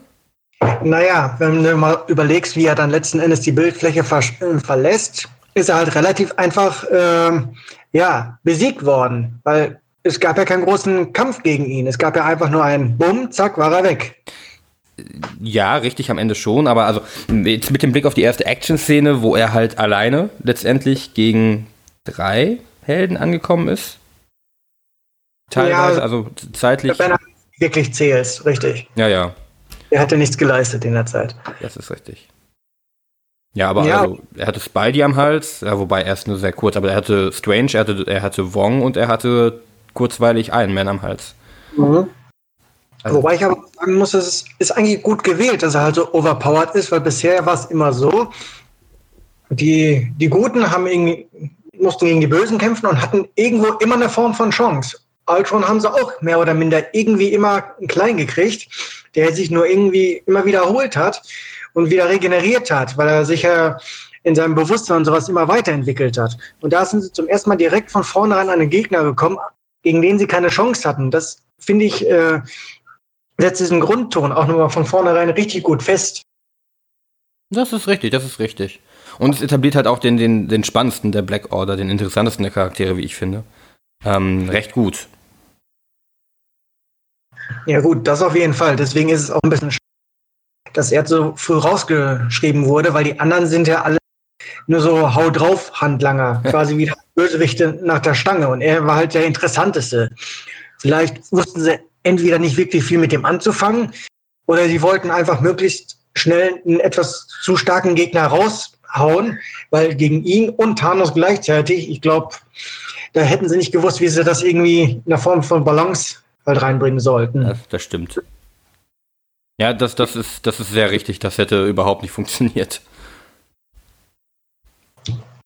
Was ich aber in dieser Hinsicht halt, also generell an dem Film mal wirklich loben möchte, ist halt die Tatsache, wie sie halt die ganzen Helden immer zusammenbringen. Es ist halt nicht, klar, es ist irgendwo von einem Ort zum anderen springen und dann heißt es ja, guck mal, hier, da treffen sich, aber es fühlt sich irgendwie natürlich an. Es fühlt sich nicht so wirklich konstruiert an. Ähnlich wie halt im ersten Avengers, wo sie dann alle so nach und nach kamen, fühlt sich das irgendwie viel runder an dass sie das Tor zum Beispiel auf die Guardians mitten im All trifft, macht Sinn, weil sie ja diesen Notruf quasi verfolgen. Das ist ja nicht einfach so, guck mal hier, da bin ich, sondern sie folgen aktiv dieser Spur, wo das dann quasi durch Zufall passiert. Und ähnlich ist, ist das ja auch dann äh, mit den New York-Helden oder halt letzten Endes mit den Helden, die alle lang, äh, allesamt in Wakanda landen. Ja, absolut richtig. Also das haben sie auch wirklich sehr gut gelöst. Ähm, auch, dass sie halt die, die Avengers, die sie zusammengeführt haben, immer noch in kleineren Gruppen unterwegs gehabt hatten. Mit äh, Team Iron Man, sage ich jetzt mal, ähm, die gegen Thanos auf Titan kämpfen. Ähm, mit Team Cap, die im Wakanda sind ähm, und versuchen Vision zu beschützen. Dann haben wir halt Thor, der unterwegs ist und äh, mit einem Teil der Guardians, die sich halt auch logischerweise, wie du gerade gesagt hast, im, im, Wall, äh, im, im All getroffen haben. Und das haben sie sehr schön hingekriegt, dass es sich eben sinnvoll anfühlt und dass sie auch die Connection selber angesprochen haben, dass irgendwann Tony sagt, was, Moment, ihr kennt Thor, woher kennt ihr Thor? Ja, so und so, ach so, ja, okay. Ähm, und es war halt nicht irgendwie so hanebüchend mal eben zusammengesetzt, die sind sich auf der Straße übereinander gelaufen, sondern ähm, wenn man es ganz genau nimmt, selbst dass ähm, Iron Man auf Doctor Strange trifft, liegt daran, dass, ähm, dass äh, Bruce halt, als er auf die Erde knallt, ihn von ihm erzählt, wahrscheinlich. Also wir können davon ausgehen, dass Bruce gesagt hat, wir brauchen Tony und äh, entsprechend er dahin reist und Tony holt.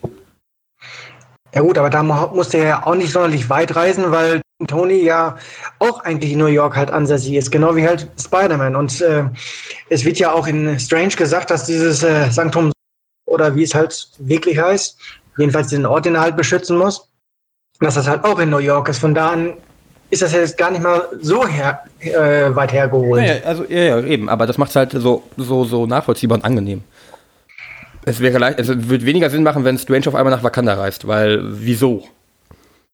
Ja, eben. Das hätte auch so eine Entscheidung sein können. Ja gut, da merkt man natürlich gut, äh, da merkt man natürlich den äh, halt auch, dass sie Stoff sehr gut vertraut sind, weil sie die ganzen Eigenarten von den Charakteren, die ja nebenbei gesagt nicht mehr etabliert werden müssen, weil die sind ja alle fest, dafür halt auch die ganzen 18 Einzelfilme. Sind es 18? Oder ich glaube, es sind tatsächlich 18, genau, ja. Dann war das der 19. Okay.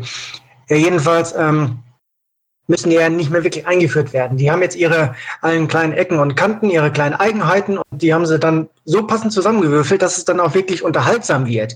Weil wenn man jetzt irgendwelche Charakter zusammenwirft, die sich gut verstehen oder die gut harmonieren, das wäre der ganzen Sache nicht förderlich gewesen. Gerade dieser Ego-Clash zwischen Stark und Strange, der ist halt wirklich gut herausgearbeitet, muss ich sagen. Das stimmt allerdings.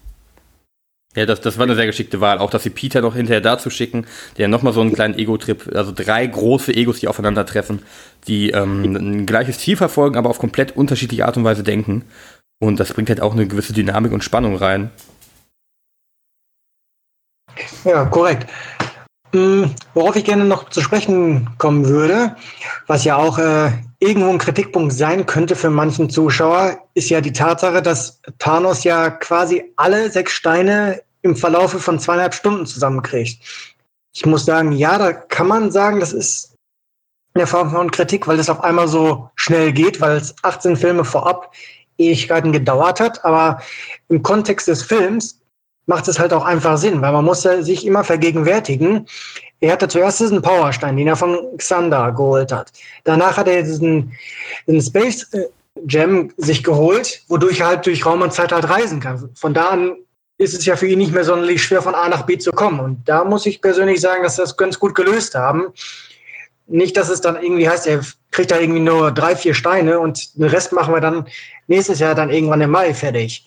Weil so fühlt sich der Film dann zum Ende hin auch irgendwie noch ein bisschen runder an, auch wenn das Ende halt letzten Endes offen bleibt.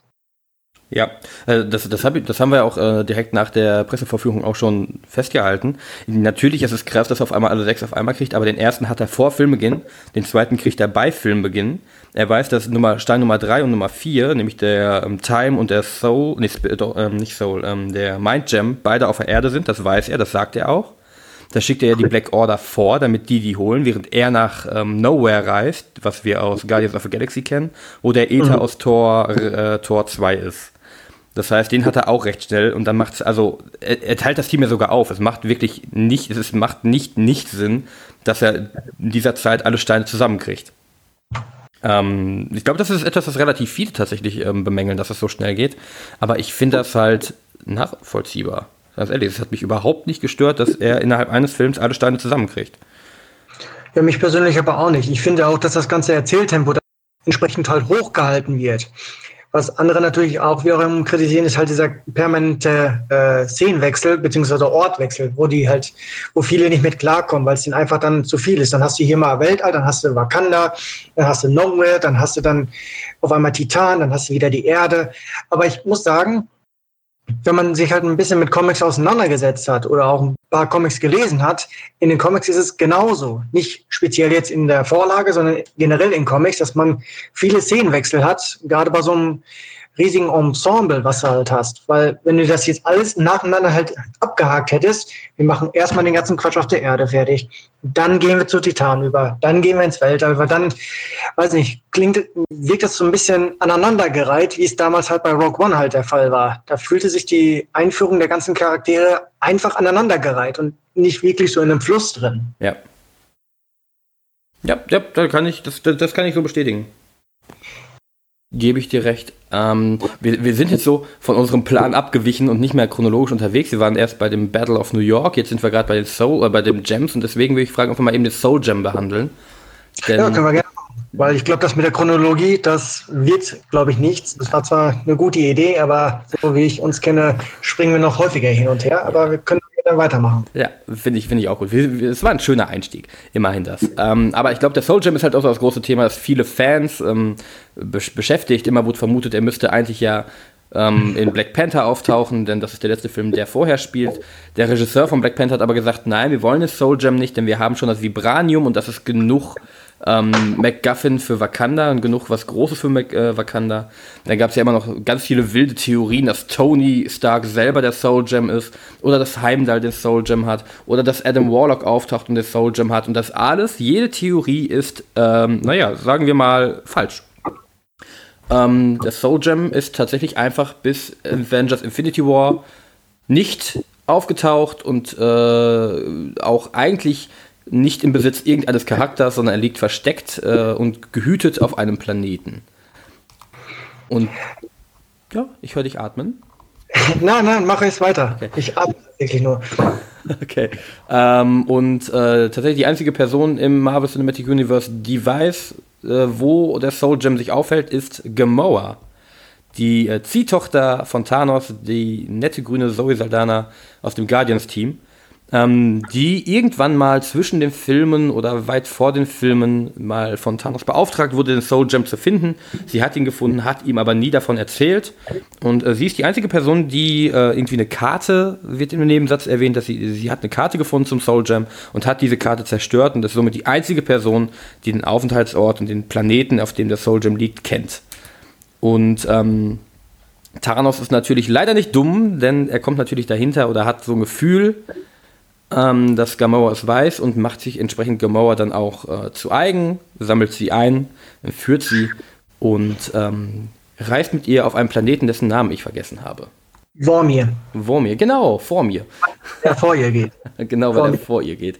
Äh, genau, auf dem Planeten Vormir, wo wir auch ein sehr nettes Cameo äh, erwarten dürfen. Äh, Cameo in Anführungszeichen. Ähm, denn auf diesem Planeten, tatsächlich ist der Soul Gem auf diesem Planeten und äh, wird bewacht von wem denn? Ja, ich würde sagen, das ist so der einzige Spoiler, den würde ich vielleicht nicht vorweggreifen wollen, weil es kommt wirklich sehr überraschend, weil wie man es auch gestern nochmal gesehen hat, weil wir ja gestern nochmal viele einfach nicht damit gerechnet haben und auch einige den Charakter schon gar nicht mehr kannten, weil er einfach so weit in der Zeitlinie zurückliegt, dass man ihn quasi schon vergessen hat. Das, das ist vielleicht kleine Überraschung, die ich den Leuten bewahren wollen würde. Okay, da, darauf, kann, darauf kann ich mich einlassen. Ähm, ich, wo, aber was ich da erwähnen will zu diesem Charakter, er wird von einem anderen Schauspieler gespielt. Fällt nicht auf. Ja gut, das macht wahrscheinlich auch Sinn, weswegen er bei IMDb halt nicht gelistet Wobei ich sagen muss, dass selbst die Rolle da nicht so gelistet ist, wie sie eigentlich gelistet sein sollte. Okay, ich weiß nicht, wie ist es zu viel, zu viel verraten, wenn ich frage, wie sie bei IMDb gelistet ist? Naja, sagen wir es mal so. Also es ist einiges gelistet, aber Sam Jackson steht da zum Beispiel auch als uncredited drin, sprich, der wird im Abspann auch nicht wirklich erwähnt. Okay. Gut, der taucht ja auch im Hauptfilm nicht auf, aber dennoch, normalerweise kann man ja trotzdem sagen, so, der ist halt irgendwo dabei, selbst wenn er, ne, wie man vielleicht, wie die Geduldigen herausfinden werden, dass er zum Ende hin in der Post-Credit-Scene halt auftauchen wird. Gut, das, aber es, es, was das angeht, es gab ja so einige Überraschungen an, ja, wobei so viele waren es letztendlich doch nicht, aber es gab ja ein paar Charaktere, die nicht angekündigt waren, äh, keinen Credit haben und dann äh, im Film doch aufgetaucht sind. Das sind so kurze Szenen wie von Pepper Potts, ähm, Gwyneth Paltrow, die einen kurzen Auftritt hat. Ähm, es ist ein kurzer Auftritt von ähm, natürlich Stan Lee, Überraschung, von William Hurt als Thunderbolt, äh, Thunderbolt Ross, der einen ganz kurzen Auftritt hat. Also viele Charaktere, die auch recht nebensächlich in Anführungszeichen für das Universe sind oder halt für die Heldenaktivitäten, haben dann trotzdem nochmal ihre Auftritte, was auch alles nochmal ein bisschen lebendiger macht, was auch nochmal sehr angenehm ist, dass halt die Geschichten der einzelnen Charakteren irgendwo im Hintergrund immer noch weitergelaufen sind. Mhm, genau. Und zu dem Soul Jam, ich bin mir nicht mehr ganz sicher, ob das in Garnets irgendwann mal erwähnt wird, dass sie damit beauftragt wird oder dass sie irgendwas in der Richtung gefunden hat. Das ist vielleicht so eine kleine minimale Kritik, dass es dann einfach so in das Drehbuch eingearbeitet wurde, damit sie einfach wissen, so, das ist jetzt unser nächster Stichpunkt, da müssen wir hin.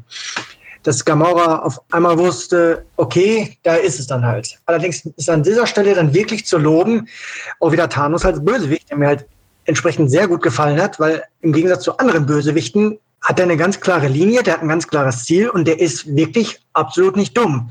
Der, wie man das halt auch schon vorher sieht, wo er sich einen äh, Realitätsstein holt, dass er erstmal die, die Guardians quasi reinlegt und ihn erstmal vorgaukelt, um zu gucken, was passiert, wenn er jetzt wieder auf Gamora trifft, die ihn ja wirklich äh, sehr offensichtlich verachtet. Und damit behält er ja auch wieder recht. Also er ist nicht nur clever, sondern er beweist auch so eine gewisse Form der Voraussicht weswegen er dann auch zum Ende des Films entsprechend siegreich ist. Und sowas hast du halt weniger häufig in solchen Filmen. Das stimmt. Ja, doch. Äh, das ist tatsächlich was, wo ich gar nicht so drauf geachtet habe. Aber ja, er hat diese Voraussicht tatsächlich und er kann auch recht gut einschätzen und ähm, ähm, du merkst halt auch an der Art und Weise, wie er mit Mauer umgeht, ähm, um auch mal auf die Tiefe einzugehen, die er bekommt im Rahmen ähm, des Soul Stones auch, dass er, dass er halt eben nicht so ein dummer Charakter ist, sondern dass er sich schon sehr bewusst darüber im Klaren ist, was von ihm gehalten wird. Und ähm, jetzt im Fall von Gemauer, wie sie, wie sie zu ihm steht. Und deswegen, ja, doch, es macht Sinn, wie er sie empfängt. Mhm. Und wenn man nochmal halt auf den Soulstein äh, zu sprechen kommt, die Rousseau-Brüder, die so, nee, nicht die Ressortbrüder, sondern die Drehbuchautoren sind ja nicht ein und dieselben. Die haben ja auch damals noch gesagt, dass sie versucht haben, Adam Warlock tatsächlich mit reinzubringen, es aber keine Möglichkeit gab, ihn passend unterzubringen, weil es ja wieder ein neuer Charakter wäre, den man halt wieder etablieren hätte müssen. Hätte man jetzt zum Beispiel, sagen wir mal, die Fantastic Four mit reingebracht oder Daredevil oder meinetwegen irgendeinen neuen X-Men wie Wolverine. Das sind ja Charaktere, die man irgendwo schon mal kennt, aber die wenigsten kennen ja wirklich Adam Warlock weswegen sie den komplett rausgenommen haben. Ja. Und Silver wollten sie auch halt reinbringen, nur das war halt mehr so eine rechtliche Sache. richtig, richtig. Ähm, ja, gut, äh, ob, ob der Silver Surfer und die X-Men jemals da treffen werden, das bleibt abzuwarten. Ähm, aber um, um den Soulstone, äh, Soulstone nochmal eben zu Ende zu kriegen, vielleicht, ähm, haben wir da ja den wenn man, also Heimdall war für mich kein großer Tod, aber kann man mitzählen, also kommt da der nächste große äh, Tod eines Charakters im Film. Denn äh, ich glaube, das ist auch sehr Comic-Vorlagen getreu. Um äh, den Soulstone zu bekommen, muss man eine Seele opfern. Und in diesem Fall ist es die Seele von jemandem, den man liebt. Und naja, Thanos liebt anscheinend nur eine Person im ganzen Universum. Und das ist leider Gamora. Und äh, so kommt es, dass Gemauer stirbt und das anscheinend recht endgültig.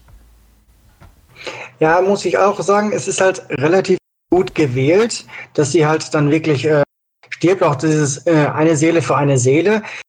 Und ja, es gibt halt Thanos entsprechend halt diese, diese notwendige Tiefe, die er dann halt auch wirklich braucht, damit er nicht einfach dieser einseitige Bösewicht halt bleibt. Ähm, ja, aber ja, das haben sie, das haben die Drehbuchautoren dann, muss ich schon sagen, relativ gut gelöst. Ja, ja, äh, das auf jeden Fall auch. Also, dass sie, um, um den Soulstone zu Ende zu kriegen, ähm, dass sie ihn so gewählt haben, dass er eben nicht äh, irgendwie vor aller Augen schon die ganze Zeit war an Heimdalls Rüstung oder so, oder dass er irgendwie auf der Erde versteckt war und keiner ihn gefunden hat, sondern dass er eben irgendwo weit ab auf einem totgeglaubten Planeten liegt, wo nicht viel passiert und dass äh, dann halt immer noch die Seele für Seele ähm, gültig ist. Damit haben sie den Soulstone sehr angenehm in den Film reingebracht, nicht too much und es wäre auch halt eine super Enttäuschung gewesen, wenn er den einfach am Anfang schon gehabt hätte, was ja auch so eine Theorie war, dass er den einfach schon gefunden hat. Das wäre mhm. so unglaublich enttäuschend gewesen, hätte so viele Theorien nicht nur entkräftet, sondern halt äh, mit Füßen getreten.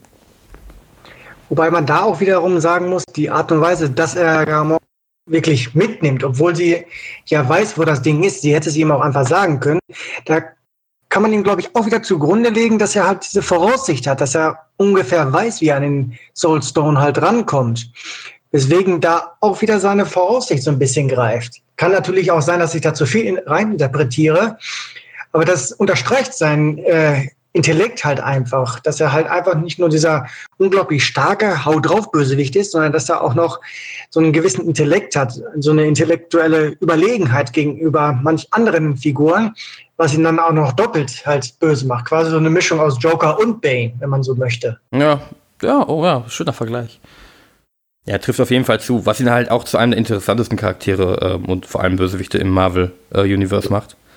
Ähm, ja, also wie gesagt, Thanos kann man, kann man bestimmt kritisieren, aber ich finde, ich find, ey, für die, für die Art Filme, die wir haben, nämlich Superheldenfilme, die nicht diesen super realistischen Weg gehen, wie es die Nolan-Trilogie gemacht hat zum Beispiel, sondern die letztendlich immer noch Popcorn-Kino sind, pur durch und durch, ohne die große Moralfrage, ähm, ist Thanos ein super Bösewicht. Haben sie spannend aufgebaut, also sehr langsam aufgebaut über die letzten Jahre, aber dann letztendlich ist Thanos keine Enttäuschung, sondern wird dem, den, den Erwartungen schon gerecht. Das auf jeden Fall. Und diesen Realitäts- Schwung, den hättest du da gar nicht mit reinbringen können. Wäre es so gespaced gewesen. Bei Iron Man und Captain America mag es ja vielleicht noch funktionieren, aber spätestens wenn du Charaktere wie Hulk oder Thor oder Doctor Strange damit einbaust, dann hätte das sowieso nicht mehr funktioniert. Du kannst es natürlich alles einen düsteren Ton geben, wie es damals Amazing Spider-Man gemacht hätte, aber das hätte dann auch einfach nicht mehr gepasst. Weil gerade bei Spider-Man zum Beispiel, das ist mehr so halt dieser fröhliche Charakter. Das ist auch das, was halt viele an den neuen Superman, also an dem neuen Superman halt wirklich kritisieren, weil er ist halt immer der Saubermann gewesen und jetzt einfach auf düster zu trimmen, nur weil Nolan damit angefangen hat, das passt einfach nicht. Und ich finde schön, dass äh, Marvel da seine eigene Identität gefunden hat oder von, oder von Kevin Feige halt von vornherein festgelegt wurde, dass die eben diesen Weg nicht gehen wollen würden. Ja. Es sind Comicfilme, die sollen Spaß machen, die sollen nicht sozialkritisch sein, auch wenn man, wenn man sich Thanos Plan ein bisschen näher betrachtet, durchaus eine Form von Kritik sein kann und das auch zum Nachdenken anstoßen kann. Aber letzten Endes soll man halt nur unter, äh, unterhalten werden. Das ist halt die Grundfunktion, sage ich mal, von dem Film und das schafft er auf jeden Fall in jeglicher Art Form. Ja, definitiv. Also äh, ich bin aber auch der Meinung, man darf bei, bei Avengers und jedem Superheldenfilm jetzt halt nicht äh, das, das, das tiefgründige Meisterwerk eines Interstellar oder so erwarten, wo die Story super durchdacht ist und alles ist super deep und es, es, es hat nie den Anspruch, dieser super deepe Film zu sein. Es will immer nur Actionkino sein letztendlich. Und ähm, so darf man den Film halt auch nur werten in meinen Augen. Mehr will der Film auch nicht sein und mehr sollte man dem Film auch nicht zusprechen. Und deswegen passt das perfekt. Ja, und was gerade diesen Unterhaltungsfaktor angeht, da muss man sagen, dass besonders das letzte Drittel, also wenn sich alle Handlungsstränge so langsam in eine Richtung bewegen, dann gewinnt der Film ordentlich an Fahrt, was nicht heißen soll, dass er vorher irgendwie langgezogen wird, weil der Film an für sich fühlt sich zum keinen Zeitpunkt wirklich in die Länge gezogen an. Ich muss immer noch sagen, dass ich finde, dass er ruhig auch noch hätte 10, 20 Minuten ruhig länger bleiben sein kann. Aber gerade so das letzte Drittel, da merkt man dann, dass, dass sie wirklich was vorhaben, dass die wirklich, dass alles auf die große Schlacht zusteuert und man wirklich, wirklich gespannt da sitzt, wie das Ganze jetzt ausgeht. Ob sie es jetzt wirklich schaffen, ihn aufzuhalten oder nicht. Richtig, richtig. Und äh, dass du dich halt auch fragst, wie letztendlich alles aufeinander spielt mit dem Trailer-Material, das man im Kopf hat und was man so gesehen hat. Und äh, wo man auch vielleicht ein bisschen in die Irre geführt wurde durch die Trailer ähm, weil ein paar Shots gar nicht vorkommen. Ähm, ja, also von der Dynamik her ist der Film halt auch sehr, sehr, sehr passend und macht das alles richtig. Man merkt schon, ja, das erste Drittel legt ordentlich zu, das zweite Drittel ist dann eher in Richtung Exposé und dann gehen wir nochmal in das letzte Drittel, wo halt nochmal ordentlich Schwung aufgenommen wird und man schon eine beinahe, ich möchte den Begriff epische ähm, Schlacht beiwohnen darf.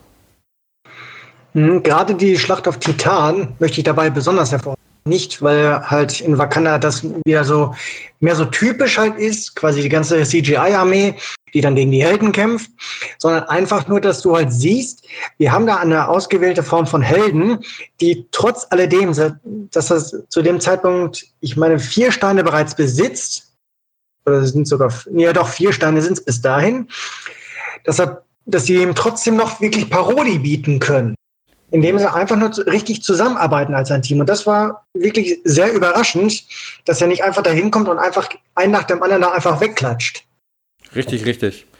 Und auch da, dass das Teamwork halt funktioniert, was halt einerseits natürlich für die Story sehr praktisch ist, andererseits aber halt auch zeigt, wie gut die Charaktere wiederum miteinander harmonieren und wie gut die Rousseau-Brüder die inszeniert haben und in Szene gesetzt haben und jedem seinen Teil gegeben haben ähm, weil ich auch gehört habe, was mir nicht so vorkam, dass man schon merken würde, dass Spider-Man nicht geplant war ursprünglich und er schon nur so reingesetzt worden war. Ähm, trotzdem bringt Spider-Man eine sehr flüssige Dynamik wieder mit rein. Also, hm.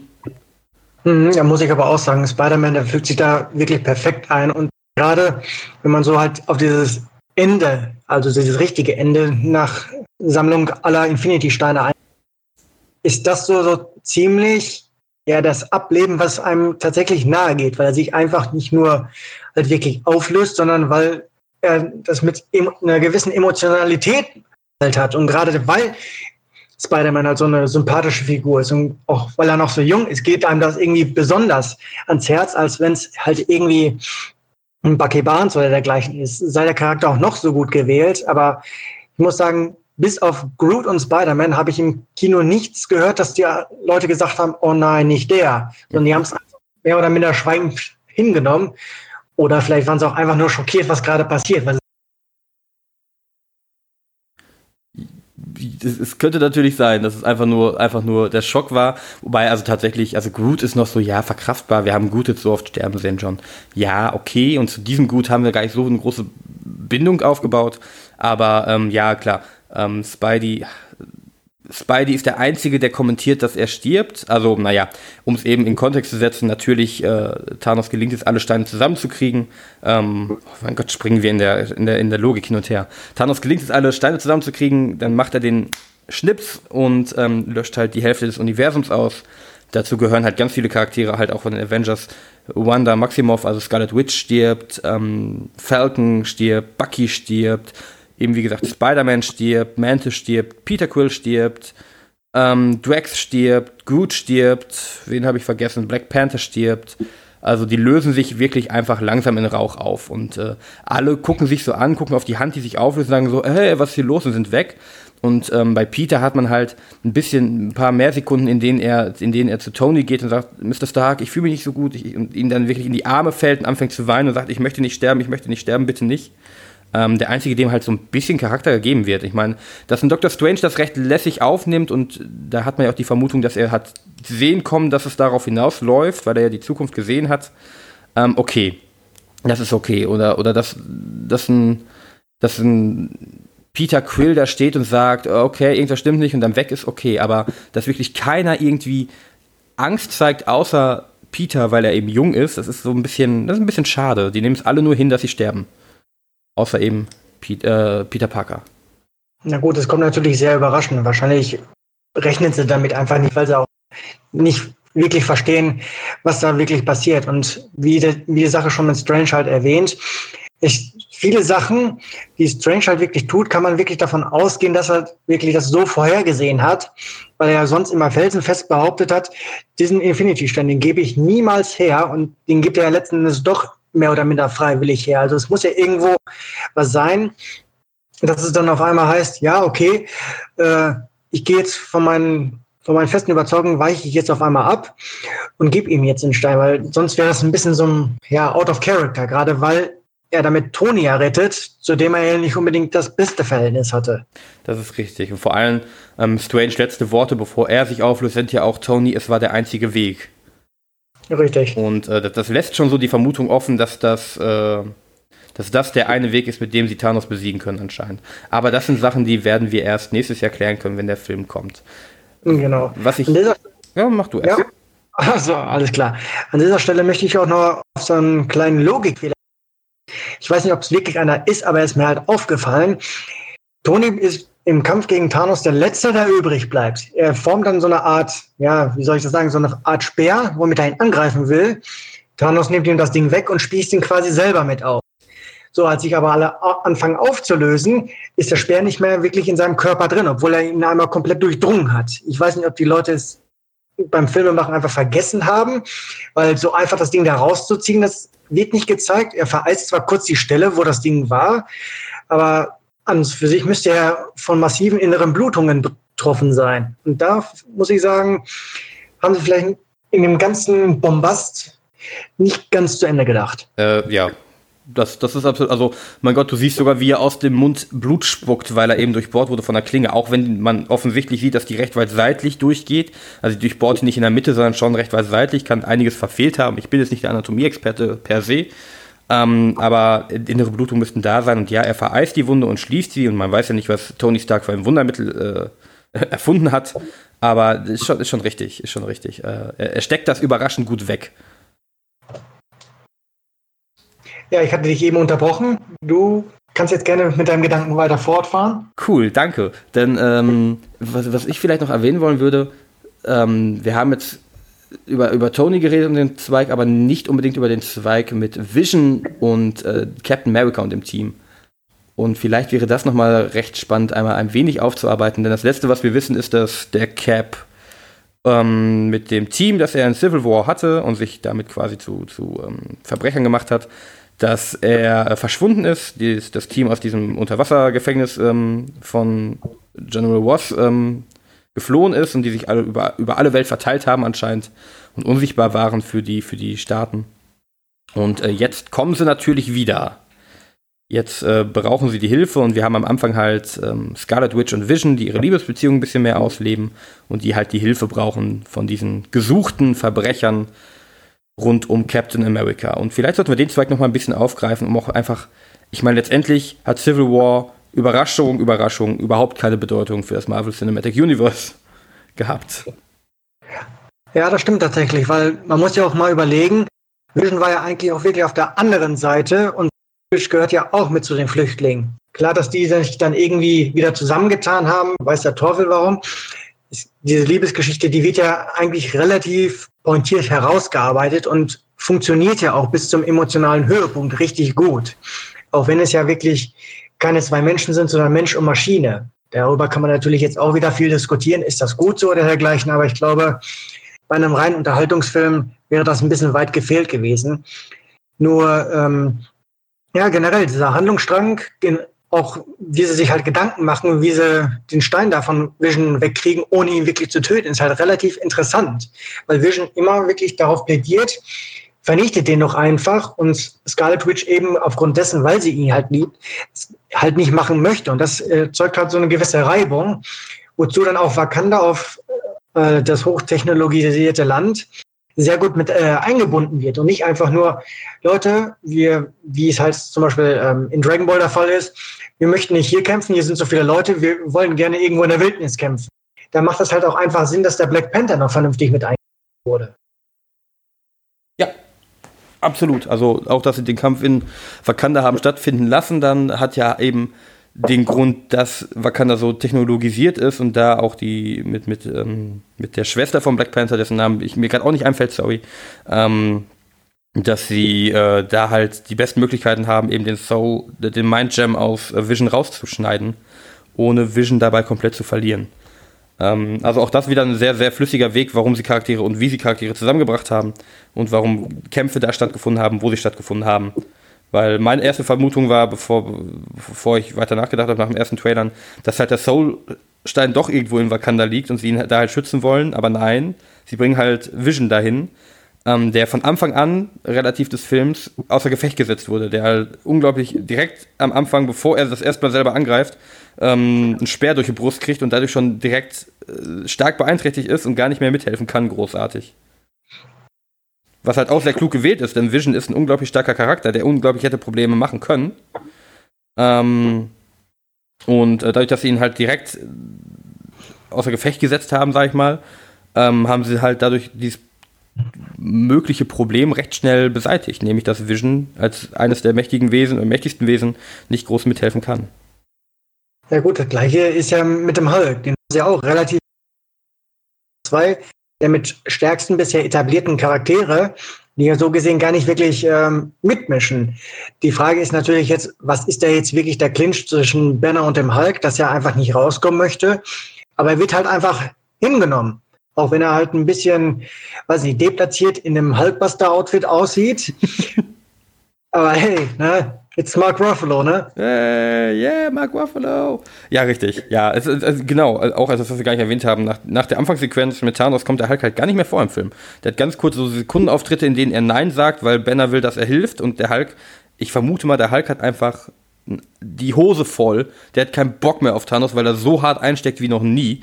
Und der Hulk kommt nicht raus. Und man sieht tatsächlich Bruce Banner, wenn auch im Hulkbuster, aber es ist Bruce Banner, der kämpft. Und Bruce Banner, der auch ein paar der Feinde und der, der starken Feinde der Black Order außer Gefecht setzt. Und mhm. ähm, das ist so eine interessante Frage, weil ich mir nicht sicher bin, wie ich das finde. Aber diese, diese Gesprächsfetzen zwischen Bruce und dem Hulk, in denen er quasi mit sich selber redet, sind die jetzt komisch oder sind die gut? Ich bin mir nicht sicher, wie ich sie finde. Meinst du jetzt komisch im Sinne von humorvoll? Nee, Im Sinne von, äh, im Sinne von Tom Hardy redet mit Venom. Cringy. Ja gut, das ist ja nochmal eine komplett andere Sache, aber der Hulk basiert ja tatsächlich wirklich auf äh, Dr. Jekyll und Mr. Hyde. Also das ist ja so das literarische davon. Es macht in dem Kontext ja auch Sinn, wobei ich auch sagen muss, es ist halt relativ spärlich eingesetzt, dass es nicht übertrieben wirkt. Und da wird auch immer noch so ein bisschen Humor halt rausgekitzelt. Ob das jetzt in der letzten Schlacht wirklich notwendig ist, dass man da noch wirklich mal lacht, weil man ja gerade in dieser Anspannung drin ist. So, das ist jetzt alles, ne? jetzt müssen sie endlich gewinnen. Sei natürlich dahingestellt, wem es gefällt, ist natürlich gut. Wem es nicht gefällt, das kann man natürlich dann auch irgendwo nachvollziehen. Aber ich fand es jetzt nicht sonderlich deplatziert. Ich fand, es passte gut rein. Und naja, ich glaube, im Gegensatz zu dir habe ich mir da großartig keine Gedanken gemacht. Ja, also ich, ich glaube, das war bei mir halt, weil ich, wie, wie, wie, wie beschreibe ich das? Bin mir nicht mal sicher, warum es mir so aufgefallen ist, aber es waren so Szenen, ähm, in, in denen Bruce dann halt quasi letztendlich mit sich selber reden und sagt so, ey, halt, wir müssen mal dringend drüber reden, wir haben da ein paar Probleme, Kollege. Irgendwie waren es so Momente, wo ich mir dachte so, okay, das ist eigentlich ganz lustig, aber irgendwie finde ich es auch komisch. Und ich kann es jetzt nach zweimal gucken immer noch nicht einordnen, ähm, wie ich dazu stehe. Aber ich mag die Entscheidung halten, das nochmal auch zu sagen, dass sie den Hulk aus dem Film erstmal rauslassen. Ähm, dass er bis auf die Anfangssequenz auf dem Schiff der Asen oder Asgardia ähm, dass er danach im Endeffekt nicht mitkämpft. Also er taucht nicht mehr auf. Das war es für den Hulk in dem Film. Ja, richtig. Ja gut, es gibt natürlich mehrere Momente, wenn ich jetzt so drüber nachdenke, die halt hier und da störend sein können, aber letzten Endes auch nicht wirklich schwer ins Gewicht fallen. Ganz prominent sei da natürlich genannt, äh, dass Quill dafür sorgt, dass äh, Thanos letzten Endes seine, seine Quest letzten Endes ähm, vollenden kann, indem er ihn dann quasi einfach äh, aus dieser Bewusstlosigkeit, wo manches ihn drin festhält, quasi rauskloppt. Es passt, passt in der Hinsicht allerdings auch wieder gut für seinen Charakter. Quill ist halt ein impulsiver Charakter. Das andere, was mir halt noch aufgefallen ist, jetzt so im Nachhinein, es wird diese große Armee von CGI-Wesen, was auch immer das jetzt sind, werden halt eingesetzt, um erstmal die ganzen Leute da zu beschäftigen. Und als dann Scarlet Witch letzten Endes ankommt, um mitzuhelfen, dann wissen sie auf einmal komischerweise, dass Vision un äh, also dass niemand bei Vision ist, um ihn zu beschützen. Also irgendwie scheinen die quasi den Plan mehr oder minder schon vorab so geplant zu haben, als ob sie gewusst haben. So, Scarlet Witch bleibt auf jeden Fall bei Vision, und, ne, weil sie halt von vornherein nicht dabei war. Das weiß ich nicht. Naja, also, es ist ja davon auszugehen, um da eben drauf einzugehen, dass sie irgendwie den, den Stein orten können. Und ähm, sie haben ja am Anfang des Films, wo sie ähm, Wanda und Vision das erstmal angreifen, erlebt, dass Wanda die beiden alleine in Schach halten kann. Und da sie auf dem, Schlacht, über, auf dem Schlachtfeld null aufgetaucht ist, das fällt ja schon auf. Sie hat ja schon recht auffällige Kampfmuster. Ich sag mal so rote Wolken der Magie oder was auch immer. Halt, ihre Magie ist ja schon sehr auffällig. Und ja, ähm, wenn sie da nicht rumläuft, dann die Black Order ist ja eben auch nicht dumm. Ähm, wenn sie da nicht auf dem Feld auftaucht, dann können die sich schon denken, dass sie wahrscheinlich Vision beschützt, denn auch die werden die Chemie zwischen den beiden ja mitgekriegt haben. Ja.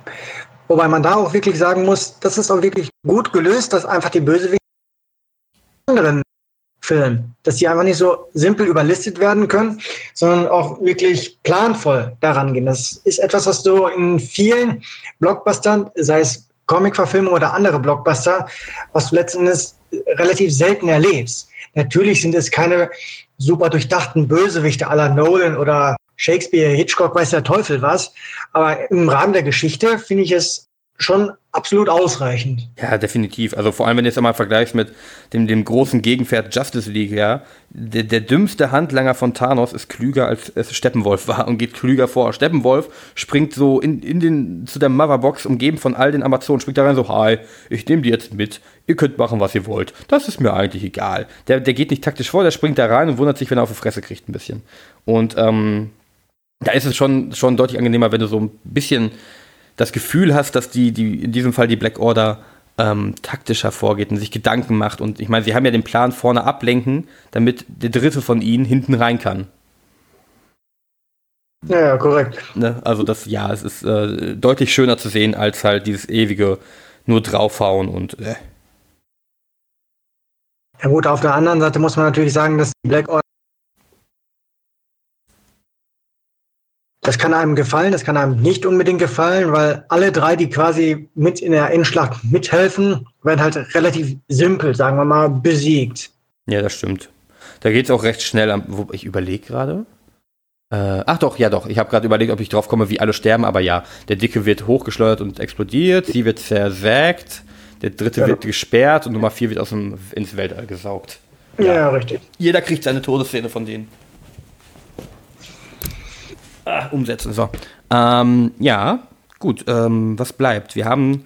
Gut, äh, tatsächlich gibt es sehr wenig zu Captain America zu sagen, denn seine, äh, ja, er, er, bringt Vision nach Wakanda und schützt ihn da, aber letztendlich hat er doch eine recht unbedeutende oder kleine Rolle, recht unauffällige Rolle im Vergleich zu der von Tony beispielsweise. Mhm. Ähm, bleibt Thor, denn Thor hat ja nochmal seine kleine eigene Quest zusammen mit Groot und Rocket. Ja, wo er dann letzten Endes nochmal sehen, Sturmbringer oder wie es halt im Deutschen heißt. Sturmbrecher. Ja, Sturmbrecher. Wo er dann halt nochmal zu Niedervilliers, ich meine, so heißt es, jedenfalls auch irgendwas wahrscheinlich aus der nordischen Mythologie, zu einem Ort reist, der halt im Weltall ist, wo dann lustigerweise ein großer Peter Dinklage, der trotz alledem noch einen Zwerg spielt, äh, der ihm helfen soll, nochmal eine neue Waffe herzustellen. Und das ist anstatt eines Hammers dann letzten Endes eine große Axt. Und äh, dieser Zweck hat natürlich dann auch den äh, Infinity Gauntlet hergestellt, wo ich dann mir auch so denke, dass er da irgendwie nicht irgendwie so ein, ja, sagen wir mal, Hintertürchen aufgelassen hat, dass, dass wir irgendwie darüber geredet haben, du sag mal, du hast das Ding doch gebaut. Wie kriegt man das Ding denn irgendwie kaputt? Oder gibt es irgendwie eine Möglichkeit, das zu deaktivieren oder weiß der Teufel was? Gut, muss natürlich nicht sein, aber ich finde es auch gut, dass er eben keinen zweiten Hammer einfach gegeben hat, sondern auch eine Axt. Auch wenn ich mich da sehr stark an dem neuen God of War erinnert fühlte. Aber ja, es passt ja dann auch irgendwo, ne? Ja, Stormbringer ist ja auch aus der Vorlage. Er kriegt ja irgendwann Stormbringer auch ähm, mhm. in den Comics, soweit ich das sehen kann. Ich bin kein Comics-Experte, aber so, so, Grundwissen habe ich vielleicht ein wenig. Und ich meine, auch da käme eben der, der Stormbringer, äh, Stormbreaker vor. Ja, aber selbst diese kleine Nebenquest ist halt relativ gut gelöst und auch mit diesem ganzen Szenenwechsel äh, entwickelt das Ganze halt so eine gewisse Form von Dynamik. Fühlt sich dann einfach nicht zu lang an, sondern entsprechend schön kurzweilig, damit es einfach noch in so einem Fluss drin bleibt. Ja.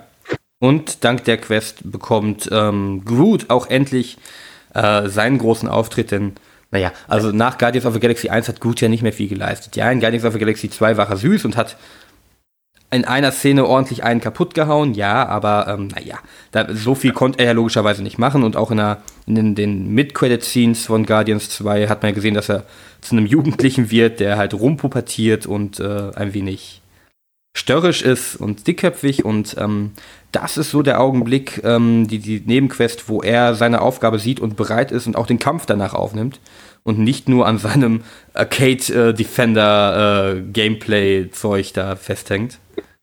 Ähm, was halt auch nochmal ganz nett ist, weil bis dahin fand ich gut super nervig. Ich fand gut wirklich nervig in dem Film, beziehungsweise äh, unwichtig bis nervig.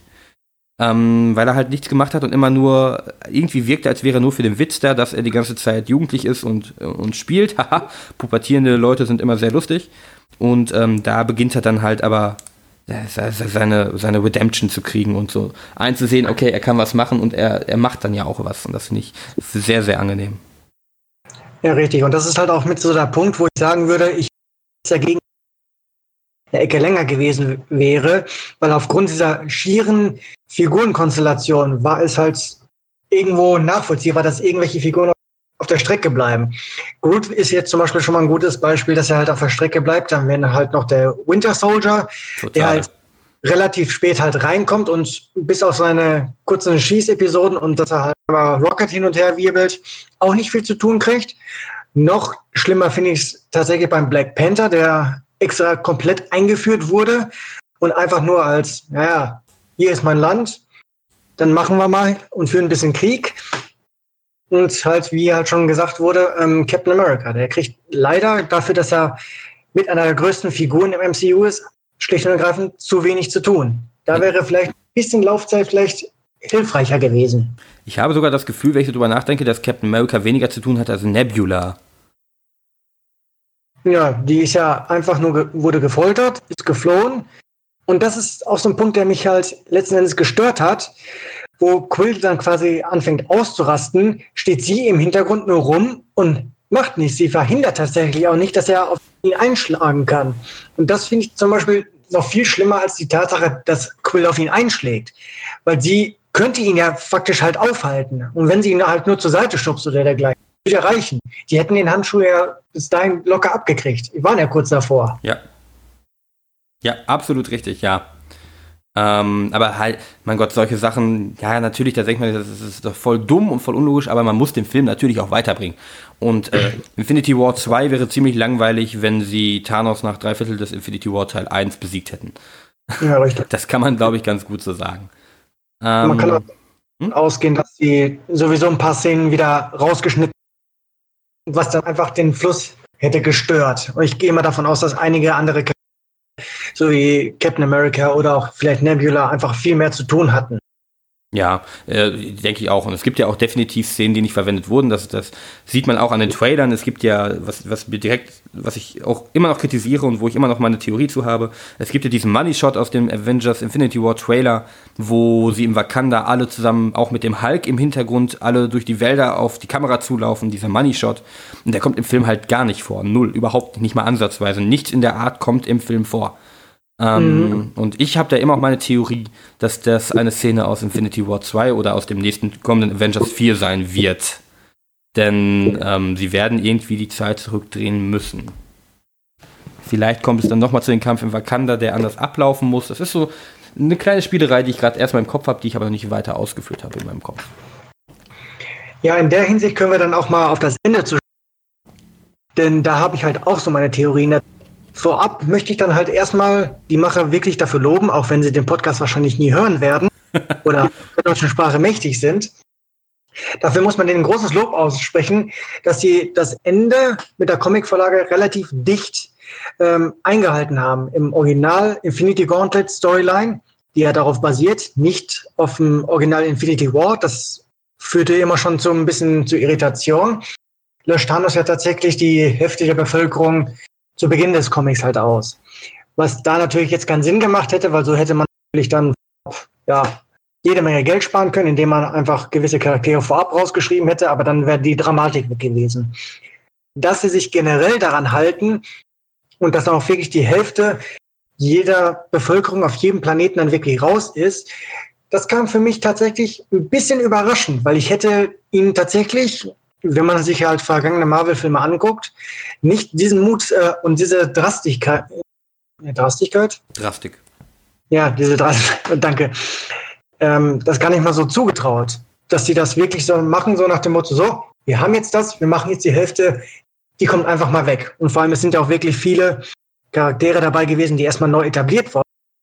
Und von denen man tatsächlich weiß, dass die noch ähm, bestätigte Fortsetzung halt in der Warteschlange haben der langen Reihe von weiteren Marvel-Filmen. Das ist richtig. Aber also äh, tatsächlich, wer übrig bleibt, sind die originale Avengers und so zwei, drei andere. Wobei mir gerade die anderen gar nicht so konkret einfallen, muss ich gestehen. Aber es bleibt jeder Original Avenger übrig. Wahrscheinlich auch Clint, den wir nicht sehen. Aber wir können mhm. mal davon ausgehen. Und ähm, naja, es wurde ja angekündigt, dass der nächste äh, Infinity War oder dieser Infinity War, glaube ich, ich bin mir gerade nicht sicher, welcher sein soll, ich glaube, es ist der für die anstehende Phase, also der vierte nach dem vierten Avengers, sich alles ändert. Und wer weiß, äh, was sie da raushauen und ob sie da mit den verschiedenen Multiversen arbeiten wollen oder sonst was. Marvel ist ja vollgespickt mit verschiedenen Welten und Universen, in denen verschiedene mhm. Dinge abgehen.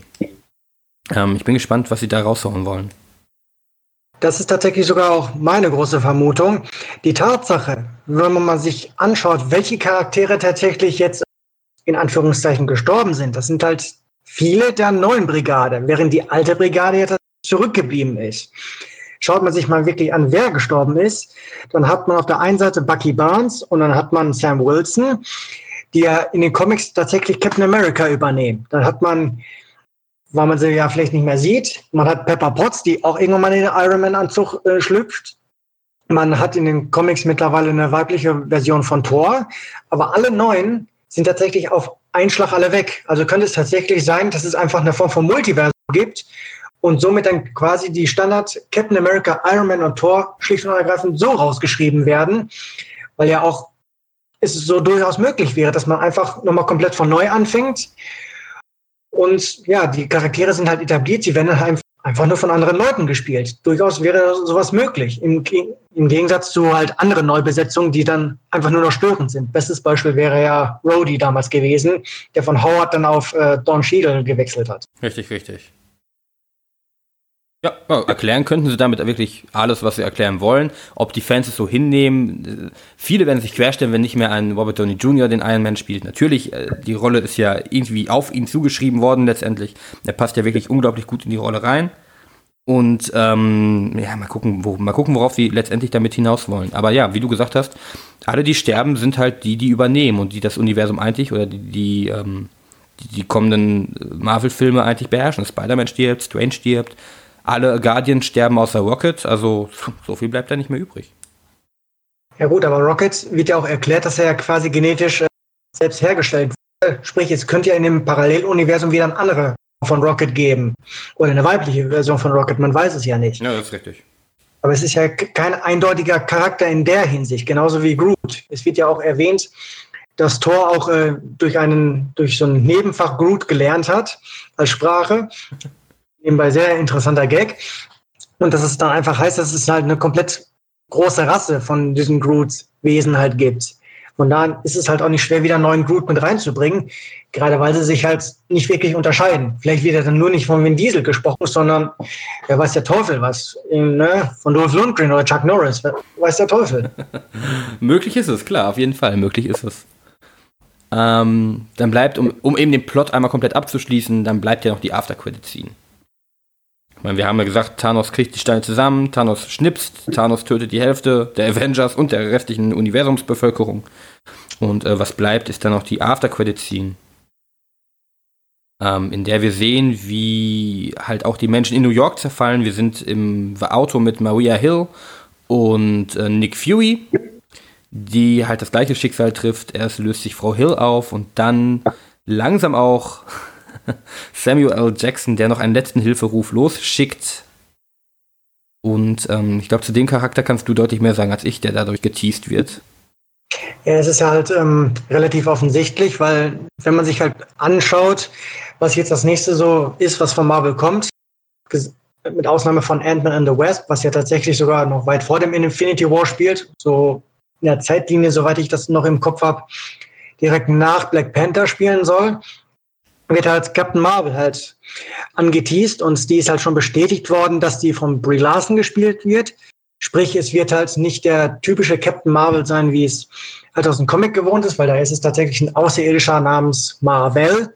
Lustig. Haha. es wird dann tatsächlich diese, also Alison Brie wird dann Carol Danvers halt spielen. Ich weiß natürlich nicht, inwiefern sie auf die Origin Story da eingehen. In den neueren Comics von 2012 von der Serie, wo es gab ja 2011, 2012 von DC und Marvel nochmal so einen kompletten Neustart, weil sie sich ja dann irgendwann mit ihren ganzen Multiversen und weiß der Teufel komplett verzettelt hatten. Hieß es nochmal komplett auf Null. Da wurde sie dann auch nochmal neu eingeführt, dass sie dann quasi von dem Original Captain Marvel gerettet wurde. Er sie dann quasi beschützen wollte. Und dann kam es zu einer großen Explosion auf dem Kree-Planeten. Die Kree werden ja auch in Guardians einmal ähm, erwähnt, zu den Ronan, der, der Destroyer, meine ich, oder der Eroberer halt gezählt hat. Ähm, ja, die wird dann halt, wünscht sich dann letzten Endes, dass sie die Kraft hat, dass sie ihn beschützen könnte. Und da, durch, diese, durch diesen Wunsch kriegt sie dann quasi seine Kräfte und wird dann halt letzten Endes zur Captain Marvel die dann auch die Fähigkeit hat, wie halt viele andere auch ähm, zu fliegen. Und ihre besondere Fähigkeit, soweit ich das jetzt auch habe, ist halt, dass sie halt, ähm, halt Energie absorbieren kann. Sie fliegt halt häufiger bis in die Stratosphäre und lässt sich dann komplett runterfallen. Und von dieser Energie, von dieser Hitzeenergie, die absorbiert sie und kann dann quasi solare Energie dann nutzen. Die Theorie war dann halt, dass Captain Marvel ein bisschen was damit zu tun hat, wie halt gegebenenfalls andere Charaktere zurückkommen. Fest steht bisher jedenfalls, soweit ich das weiß, in der Zeit zurückreisen oder die Zeit manipulieren kann sie nicht. Also müssen wir in der Hinsicht wohl unsere Hoffnung, falls Marvel mit den Charakteren weiter fortfahren möchte, unsere Hoffnung auf Adam Warlock setzen, der ja auch definitiv schon bestätigt ist. Nicht für einen Einzelfilm, sondern vermutlich für Guardians 3. Ja, das war sehr schön zusammengefasst. Danke, danke dafür.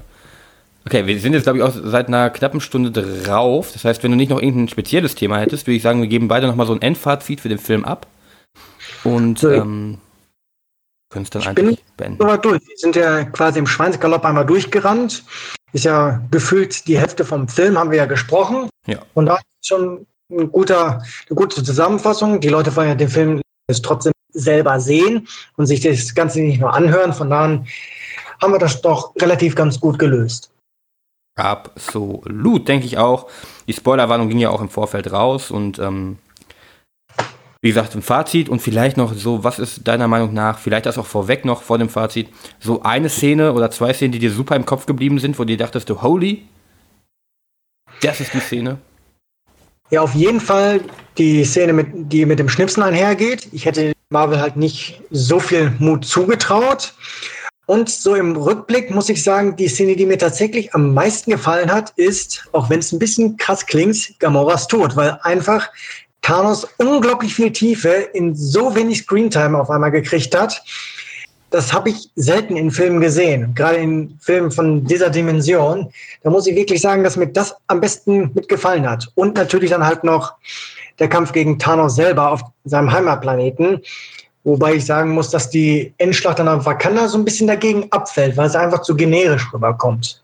Ja, das, das äh, absolut. Also vor allem, weil auf, auf äh, im Wakanda, wenn Thanos dann am Ende, nachdem er auf Titan fertig ist und den Time Gem hat von Strange, ähm, kommt er ja nach Wakanda und da macht, da passiert halt nichts mehr. Da passiert gar nichts mehr. Da gibt es keinen Kampf mehr. Hm, schade. Ähm, Szene für mich, auch einmal Gamoras Tod, ist super inszeniert und wie du sagst, gibt, ähm, gibt Thanos ähm, nochmal so ein bisschen mehr Tiefe als äh, erwartet. Finde ich sehr schön und ähm, auch sehr gut gespielt von, von, von Josh Brolin, wo man ihn dann mal wirklich durchkommen sieht. Ähm, und Thanos halt nicht nur den generischen verrückten Mad Titan darstellt, sondern halt immer noch jemanden, der auch selber sagt, es braucht den stärksten Willen, um die schlimmsten Dinge durchzuziehen. Und ähm, du, man merkt, da ist ein Konflikt in ihm drin und man sieht diesen Konflikt, aber er zieht sein Ding halt trotzdem durch. Und halt die Szene ähm, rund um das Schmieden des Stormbreakers finde ich, finde ich sehr angenehm. Ähm, ich, ich, ich, mag, ich mag es sehr. Ich mag die Szene mit gut, wie er dann sich sein, seinen Arm opfert, ähm, kurzweilig, um die, um die Waffe zusammenzubringen.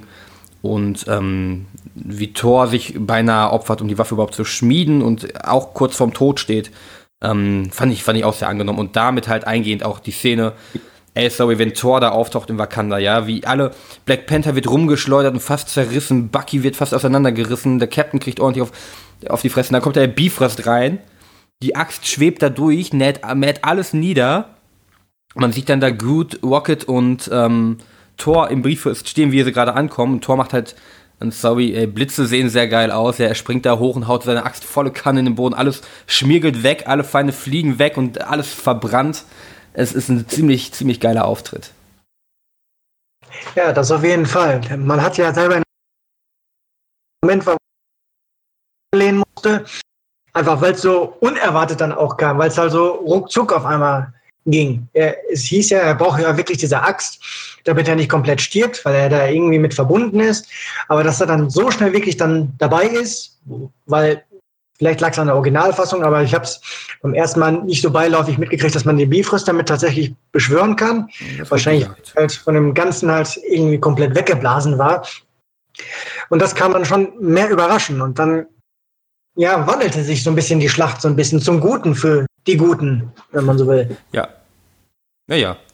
Und war halt, wie gesagt, endlich mal, ich meine, vorher hat Thor nicht viel leisten können im Film, auch im Zuge, wie der Film angefangen hat und er hat auf die Fresse gekriegt, bla bla bla. Und da kriegt er halt auch nochmal seinen ordentlichen Auftritt. Und ähm, damit hat jeder, äh, Scarlet, äh, nicht Scarlet Witch, ähm, Black Widow hat auf jeden Fall ihren Auftritt. Der Hulk, beziehungsweise in dem Fall eher Bruce Banner hat seinen Auftritt, wenn er die Black Order, einer aus der Black Order kaputt schlachtet. Ähm, Captain America hat seinen Auftritt spätestens, wenn er Thanos kurz am, äh, wie man es auch aus dem Trailer ungefähr kennt, äh, da festhält und Thanos, du siehst richtig, wie Thanos so merkt, der hält mich, wow, Moment, warum, warum, warum ist der so stark? Was soll das? Ähm, Finde ich sehr schön, dass selbst Thanos da überrascht ist. Ähm, Tony hat definitiv seine Szenen. Spätestens wenn er Toe und Toe ähm, gegen Thanos geht und Thanos sogar sagt, was ich auch sehr interessant finde, weil Tony ja immer sagt, er hat Thanos im Kopf seit Avengers 1 und äh, hat daher auch diese ganzen Ängste und hat deswegen auch Ultron gebaut und alles. Und Thanos sagt tatsächlich, ja, ich weiß auch, wer du bist, du schwebst auch in meinem Kopf rum, Kollege. Ähm, fand ich eine sehr interessante Aussage tatsächlich. Ähm, ja, jeder hat halt von Original Avengers nochmal seine große Szene, was ich auch nochmal sehr schön finde, dafür, dass es für manche vielleicht oder höchstwahrscheinlich oder hoffentlich auch äh, der letzte Film sein wird, der jetzt kommt mit den jeweiligen Charakteren. Ja, weil, sagen wir es mal so, lange können sie. Weil klar, die haben ja irgendwie im Vorfeld Verträge geschlossen über so und so viele. Aber wenn sie jetzt immer mehr Charaktere reinbringen und quasi diese Besetzung einfach belassen, der Film soll ja jetzt, also die beiden Filme sollen ja jetzt schon eine Milliarde gekostet haben, was ja dann auch irgendwo weder bestätigt noch dementiert wurde, dann können sie sich das irgendwann nicht mehr erlauben. Weil irgendwann wird sich auch diese Übersättigung einstellen an Comicfilmen, was jetzt noch nicht so wirklich aufgefallen ist, aber irgendwann definitiv stattfinden wird. Man hat es zum Beispiel auch ganz gut zum Beispiel an Star Wars gesehen, während sieben noch unglaublich viel eingespielt hat, musste acht schon wieder einige Einbußen hinnehmen. Das mag natürlich dann auch mit dem Film zusammenhängen und dergleichen. Aber dennoch wird sich dann irgendwann diese Müdigkeit einstellen. Und bisher haben sie es halt ganz gut gemacht. Meine Voraussage ist dann halt auch, dass das äh, mit einer der besten im Marvel-Universum wird, was die finanzielle Seite angeht. Klar, er hat, wird natürlich ähm, finanziell gesehen dieses Jahr auf jeden Fall die Pole Position drin haben. Wird auch nicht sonderlich schwierig sein. Aber meine Theorie ist tatsächlich, dass er den vierten, wenn nicht sogar den dritten Platz im weltweiten Boxoffice belegen wird. Was mit zwei, über zwei Milliarden Dollar schon eine gewagte Aussage ist, finde ich. Ja, das ist richtig, aber ähm, naja, wir haben da ein, ein mit, mit Infinity War und dem Marvel Cinematic Universe ja eines der ambitioniertesten und größten Projekte, die momentan halt laufen. Das auch, auch das Star Wars Franchise ist nicht mehr so aktuell, dass sie so einen großen, ähm, so ein großes Universum gerade tragen können. Was nicht heißt, dass die Filme schlecht sind oder wenig einspielen oder so, aber naja, Marvel spielt seit zehn Jahren, seit mit jetzt Avengers 4, äh, 3, mit 19 Filmen genau darauf hinaus. Und allein die Erwartungshaltung ist ja riesig. Und ähm, was das Eröffnungswochenende jetzt angeht, ist äh, Avengers ja schon mal auf einem sehr guten Weg bis heute und es ist erst Freitag. Nun. Also wir können davon ausgehen, dass der Film sehr hoch im Ranking landen wird. Wird halt den Nachteil haben, dass er keinen zweiten Release haben wird wie Titanic, der die Spitze der Box Office anführt. Ja, das ist, denke ich mal, ist aber auch nicht äh, ordentlich notwendig. Und in der Hinsicht muss ich dich korrigieren. Das ist immer leider ganz Titanic ist auf Platz 2. Welcher ist auf 1? Avatar mit 2,8 Milliarden. Ich, ich, ich, ja, der hat aber auch einen zweiten Release mit 15 Minuten mehr Gameplay. Äh, Spielzeit, Spielzeit. Das ist richtig, aber da hat sich, glaube ich, nicht allzu viel getan. Bei Titanic war es ja weil das ähm, ja nach wie vielen Jahren war das? Ich glaube, nach 10 Jahren oder 20 Jahren, 20 Jahren müsste das gewesen sein. Ja, ich guck mal oder halt irgendwann mittendrin. Jedenfalls, ähm, bei Titanic war es ja tatsächlich dann der Fall, dazu kam und dass er dann meines Wissens nach noch 300 Millionen zusätzlich oder 400 Millionen. Gut, das kann man natürlich sagen, es zählt irgendwo nicht, aber da er ja eine Wiederaufführung zählt es ja leider Gottes doch. Aber da hast du schon recht, Infinity War wird keine Wiederaufführung haben oder halt eine Extended-Version, wie es jetzt äh, wie bei Insidious 4 der Fall ist. Notwendig ist oder nicht, das wird den Film sowieso nicht besser machen. Allerdings wird es auch keinen Sinn machen, jetzt extra nochmal eine Extended-Version von dem Film rauszuhauen. Das hat Marvel noch nie gemacht. Das wird Marvel, denke ich mir, auch nicht machen, weil die wissen dann auch ganz einfach, wozu. Ja, ist schon richtig. Ich habe kurz geguckt, um äh, kein Halbwissen zu verbreiten. 97 Original Titanic, 2012 kam Titanic nochmal, also 15 Jahre später, zum 100, äh. zum 100. Jahrestag. Ja, kam, kam, dann, kam dann Einwand oder? Nee, nee, nee. Mir ist dann halt, als du das Datum gesagt hast, dann ist mir wieder eingefallen, dass ich zum 100. Jahrestag äh, da kam. Genau, genau. Ich dachte, das wäre dann irgendwie, wie es jetzt bei das fünfte Element gewesen wäre, dass nach 20 Jahren nochmal eine neue Welt, nochmal neu ins Kino gebracht haben. Nee, nee, aber das wäre ja auch letztes Jahr gewesen. Das, das hätte ich noch im Kopf vielleicht. Nee, war nach 15 Jahren eben wegen dem 100. Sinkung, Jahrestag der, des, des sinkenden Schiffes. Ja, richtig. Gut. So, Fazit. Lohnt sich Avengers Infinity War? Nach dem, was, wie wir da so drüber geschwärmt haben, nein. Absolut nicht. Also Natürlich lohnt sich Infinity War. Also, es ist jetzt nicht der beste Film des Jahres, es ist nicht der beste Film, der je gemacht wurde, es ist nicht die beste Comic-Verfilmung. Es ist halt ein übergroßer Blockbuster, ein sehr ambitioniertes Unterfangen, was Marvel da wirklich gemacht hat. Und ich finde, gemessen an den Erwartungen, er hält dem Hype tatsächlich auch stand, was man nach den ersten Bewertungen tatsächlich sehen kann. Also so durchschnittlich zwischen 3,5 und 4 Sternen, wenn man jetzt auf diese Sternskala halt, äh, auf dieser Zehner-Skala halt ähm, zu sprechen kommen möchte. Er wird als sehr positiv aufgefasst, sowohl von Fans als auch von Kritikern. Dementsprechend lohnt sich der Film halt definitiv. Einziges Manko, was man da ja wirklich sagen muss, das Vorwissen wird oft kritisiert, dass man das haben muss, aber hey, es läuft die ganze Zeit das schon auf diesen Film hinaus, wenn man dann gefühlt die Hälfte der Filme nicht guckt und dann bemängelt, dass man darüber nichts weiß, ist man leider selber schuld. Absolut. Wobei, also ganz ehrlich, so viel musst du auch gar nicht wissen. Es reicht, wenn du bis zum ersten Avengers geguckt hast, vielleicht noch Age of Ultron gesehen hast, um zu verstehen, was es mit äh, Vision auf sich hat. Äh, viel mehr brauchst du da gar nicht. Thor Ragnarok ist unnötig für den Film. Äh, Civil War ist unnötig für den Film. Ant-Man ist unnötig für den Film. Strange ist relativ unnötig. Also nicht die Figur, sondern die Handlung des Doctor Strange-Films ist halt wieder eine Origin-Story. Homecoming ist unwichtig für den Film, denn jeder kennt Spider-Man. Also man muss nicht mal alle Filme gesehen haben. Ja, ich würde nicht zwangsweise sagen, sie sind alle unnötig. ja, es sind alles nur Kleinigkeiten, die das ja.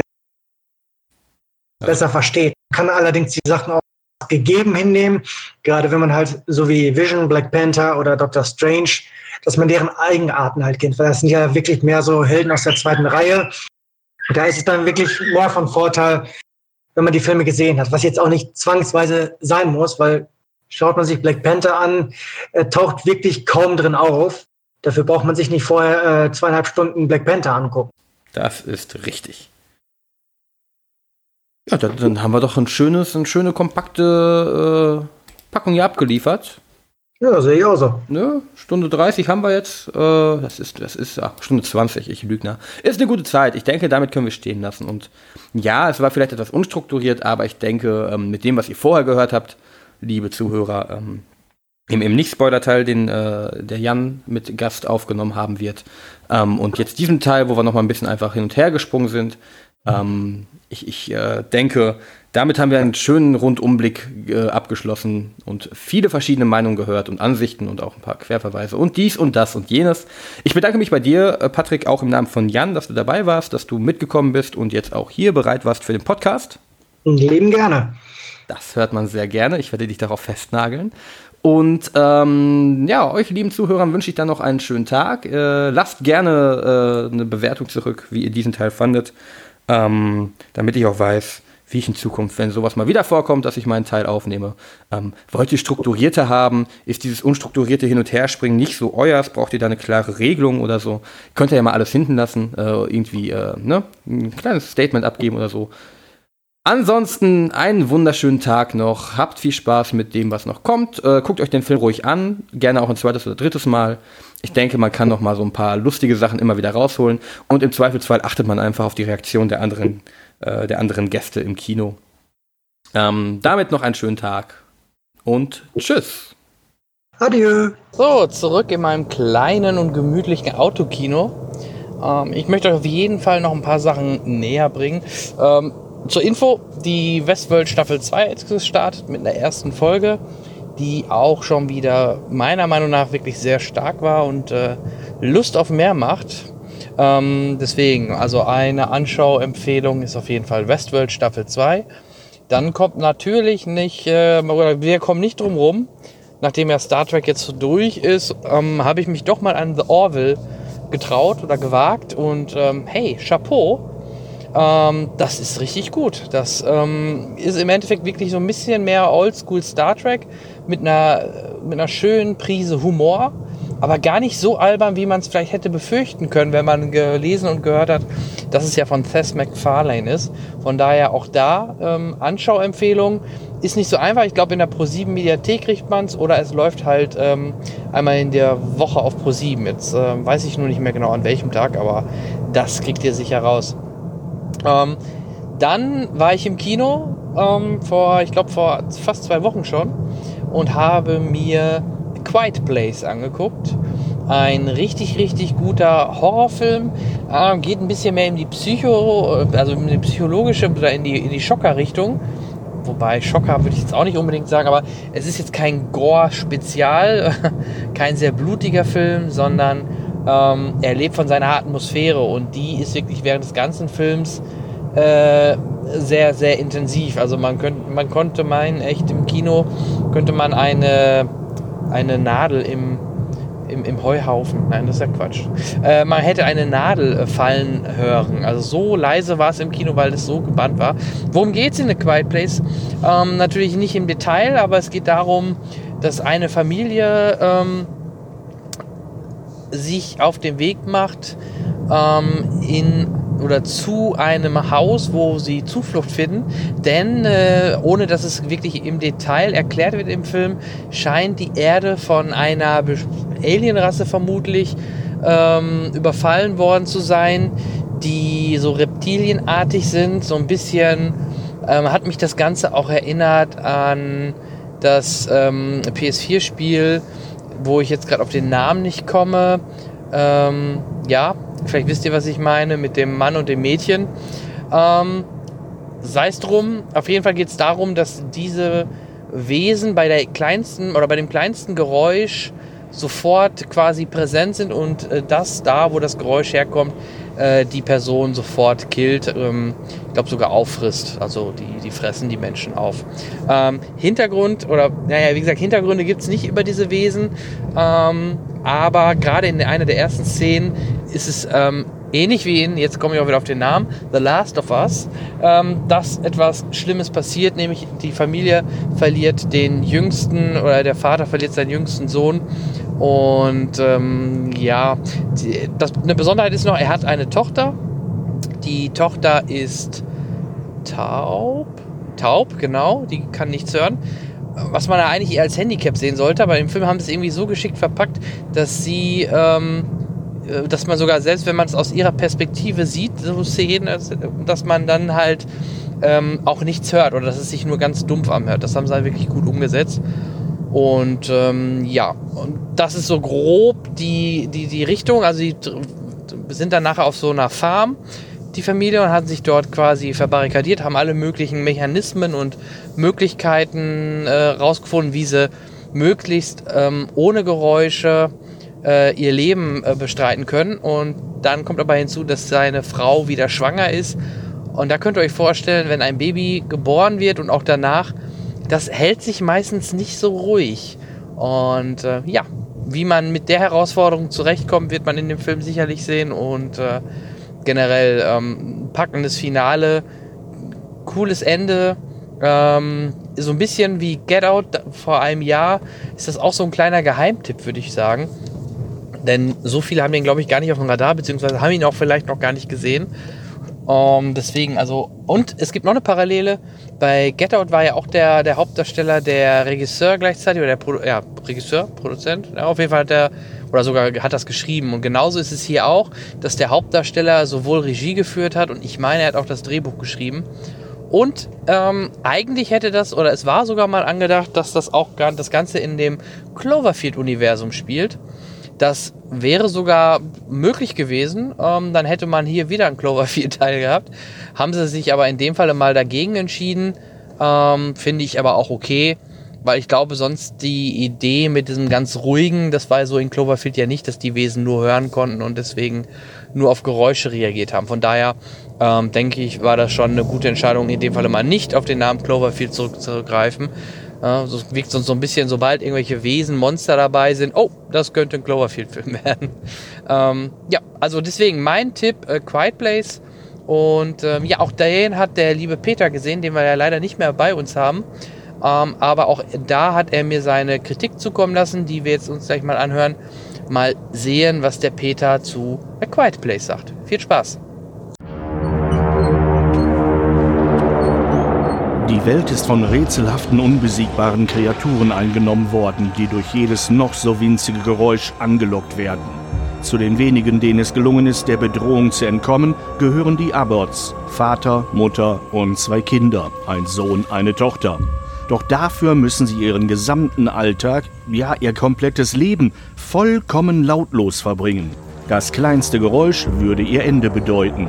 Alles, was sie tun, woher sie gehen, was sie kommunizieren, muss geräuschlos vonstatten gehen. Dass das nicht immer klappt, kann man sich denken. Aber es will ja schließlich auch niemand einen Film sehen, in dem nichts passiert, weil keiner was sagt. Aber selbst wenn mal was umfällt. Also schon beim geringsten Geräusch versuchen alle unter Todesangst danach still zu sein. Kein Wort, kein Schrei, kein Geräusch. Nur die Musik macht uns Zuschauern klar, dass jetzt mit dem Schlimmsten zu rechnen ist. Aber wie das aussieht, weiß auch keiner, was es nicht besser macht. Regisseur von A Quiet Place ist John Krasinski. Was man hier für Wortspiele machen könnte. Der Film ist aber auch sowas von Krasinski, denn der Regisseur ist auch ausführender Produzent. Und für das Drehbuch war er auch zuständig. Ach ja, er spielt auch die männliche Hauptrolle. Was soll man da noch sagen? Vielleicht, dass es unglaublich praktisch ist, wenn man dann noch, so wie er, mit einer extrem vielseitigen Schauspielerin verheiratet ist, die den weiblichen Hauptpart übernimmt, Emily Blunt. Das reinste Familienprojekt, aber alles andere als ein Familienfilm, denn die hochfrequente Spannung überträgt sich nahezu eins zu eins auf den Zuschauer. Man muss verdammt aufpassen, dass man nicht vergisst zu atmen, um nicht irgendwann mit nach hinten gedrehten Augen aus dem Kinosessel zu gleiten. Aber wie jeder guter Horrorfilm funktioniert auch dieser auf mehreren Ebenen. Neben der, nennen wir sie mal Wirkungsebene, die sich in abgekauten Fingernägeln, klappernden Zähnen und feuchter Unterwäsche manifestiert, ist der Film aber auch eine Allegorie über diffuse Bedrohungen, die einen zum Schweigen bringen, will man nicht Kopf und Kragen riskieren. Allerdings zeigt uns der Film auch, dass wenn man das tut, gemeint ist permanent zu schweigen, dann wird diese Angst das ganze Leben beeinflussen und nicht zum Guten vielleicht noch mal ein, ein Hinweis in eigener Sache, wo ich gerade dran denke. Ähm, die Kommentarfunktion auf der Webseite werden wir wohl erstmal deaktivieren. Das hat so ein bisschen was mit der neuen DSGVO zu tun, mit der neuen Datenschutzbestimmung, äh, die europaweit Mitte Mai greift. Ähm, da dürfen wohl jetzt kaum oder gar keine Daten mehr so ohne weiteres gespeichert werden. Und bei dieser blöden Kommentarfunktion wird in dem Moment ja Name und eine E-Mail-Adresse gespeichert. Und da auf erstmal auf Nummer sicher zu gehen, bis wir da ähm, Klarheit haben, äh, werden wir das wohl rausnehmen. Aber ihr habt natürlich weiterhin über die bekannten anderen Kanäle die Möglichkeit, ähm, uns zu kontaktieren. Und vielleicht auch nochmal ganz wichtig, zwei Punkte. A, unsere neue Webseite oder meine neue Webseite cinecaster.de. Also im Endeffekt alles, was bei der cinecast.de gehostet war, findet ihr jetzt unter cinecaster.de. Und hey, wir sind bei Spotify. Ist das nicht der Hammer? Also Jan Böhmermann kann sich warm anziehen. Uns gibt es jetzt auch bei Spotify. Ähm, das ist ganz neu. Das ist, eigentlich sind wir, glaube ich, jetzt überall vertreten, wo man Podcasts hören kann.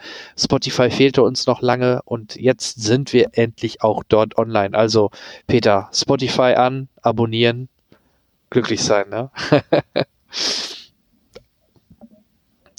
genau. Alles klar. Bis dann. Tschüss.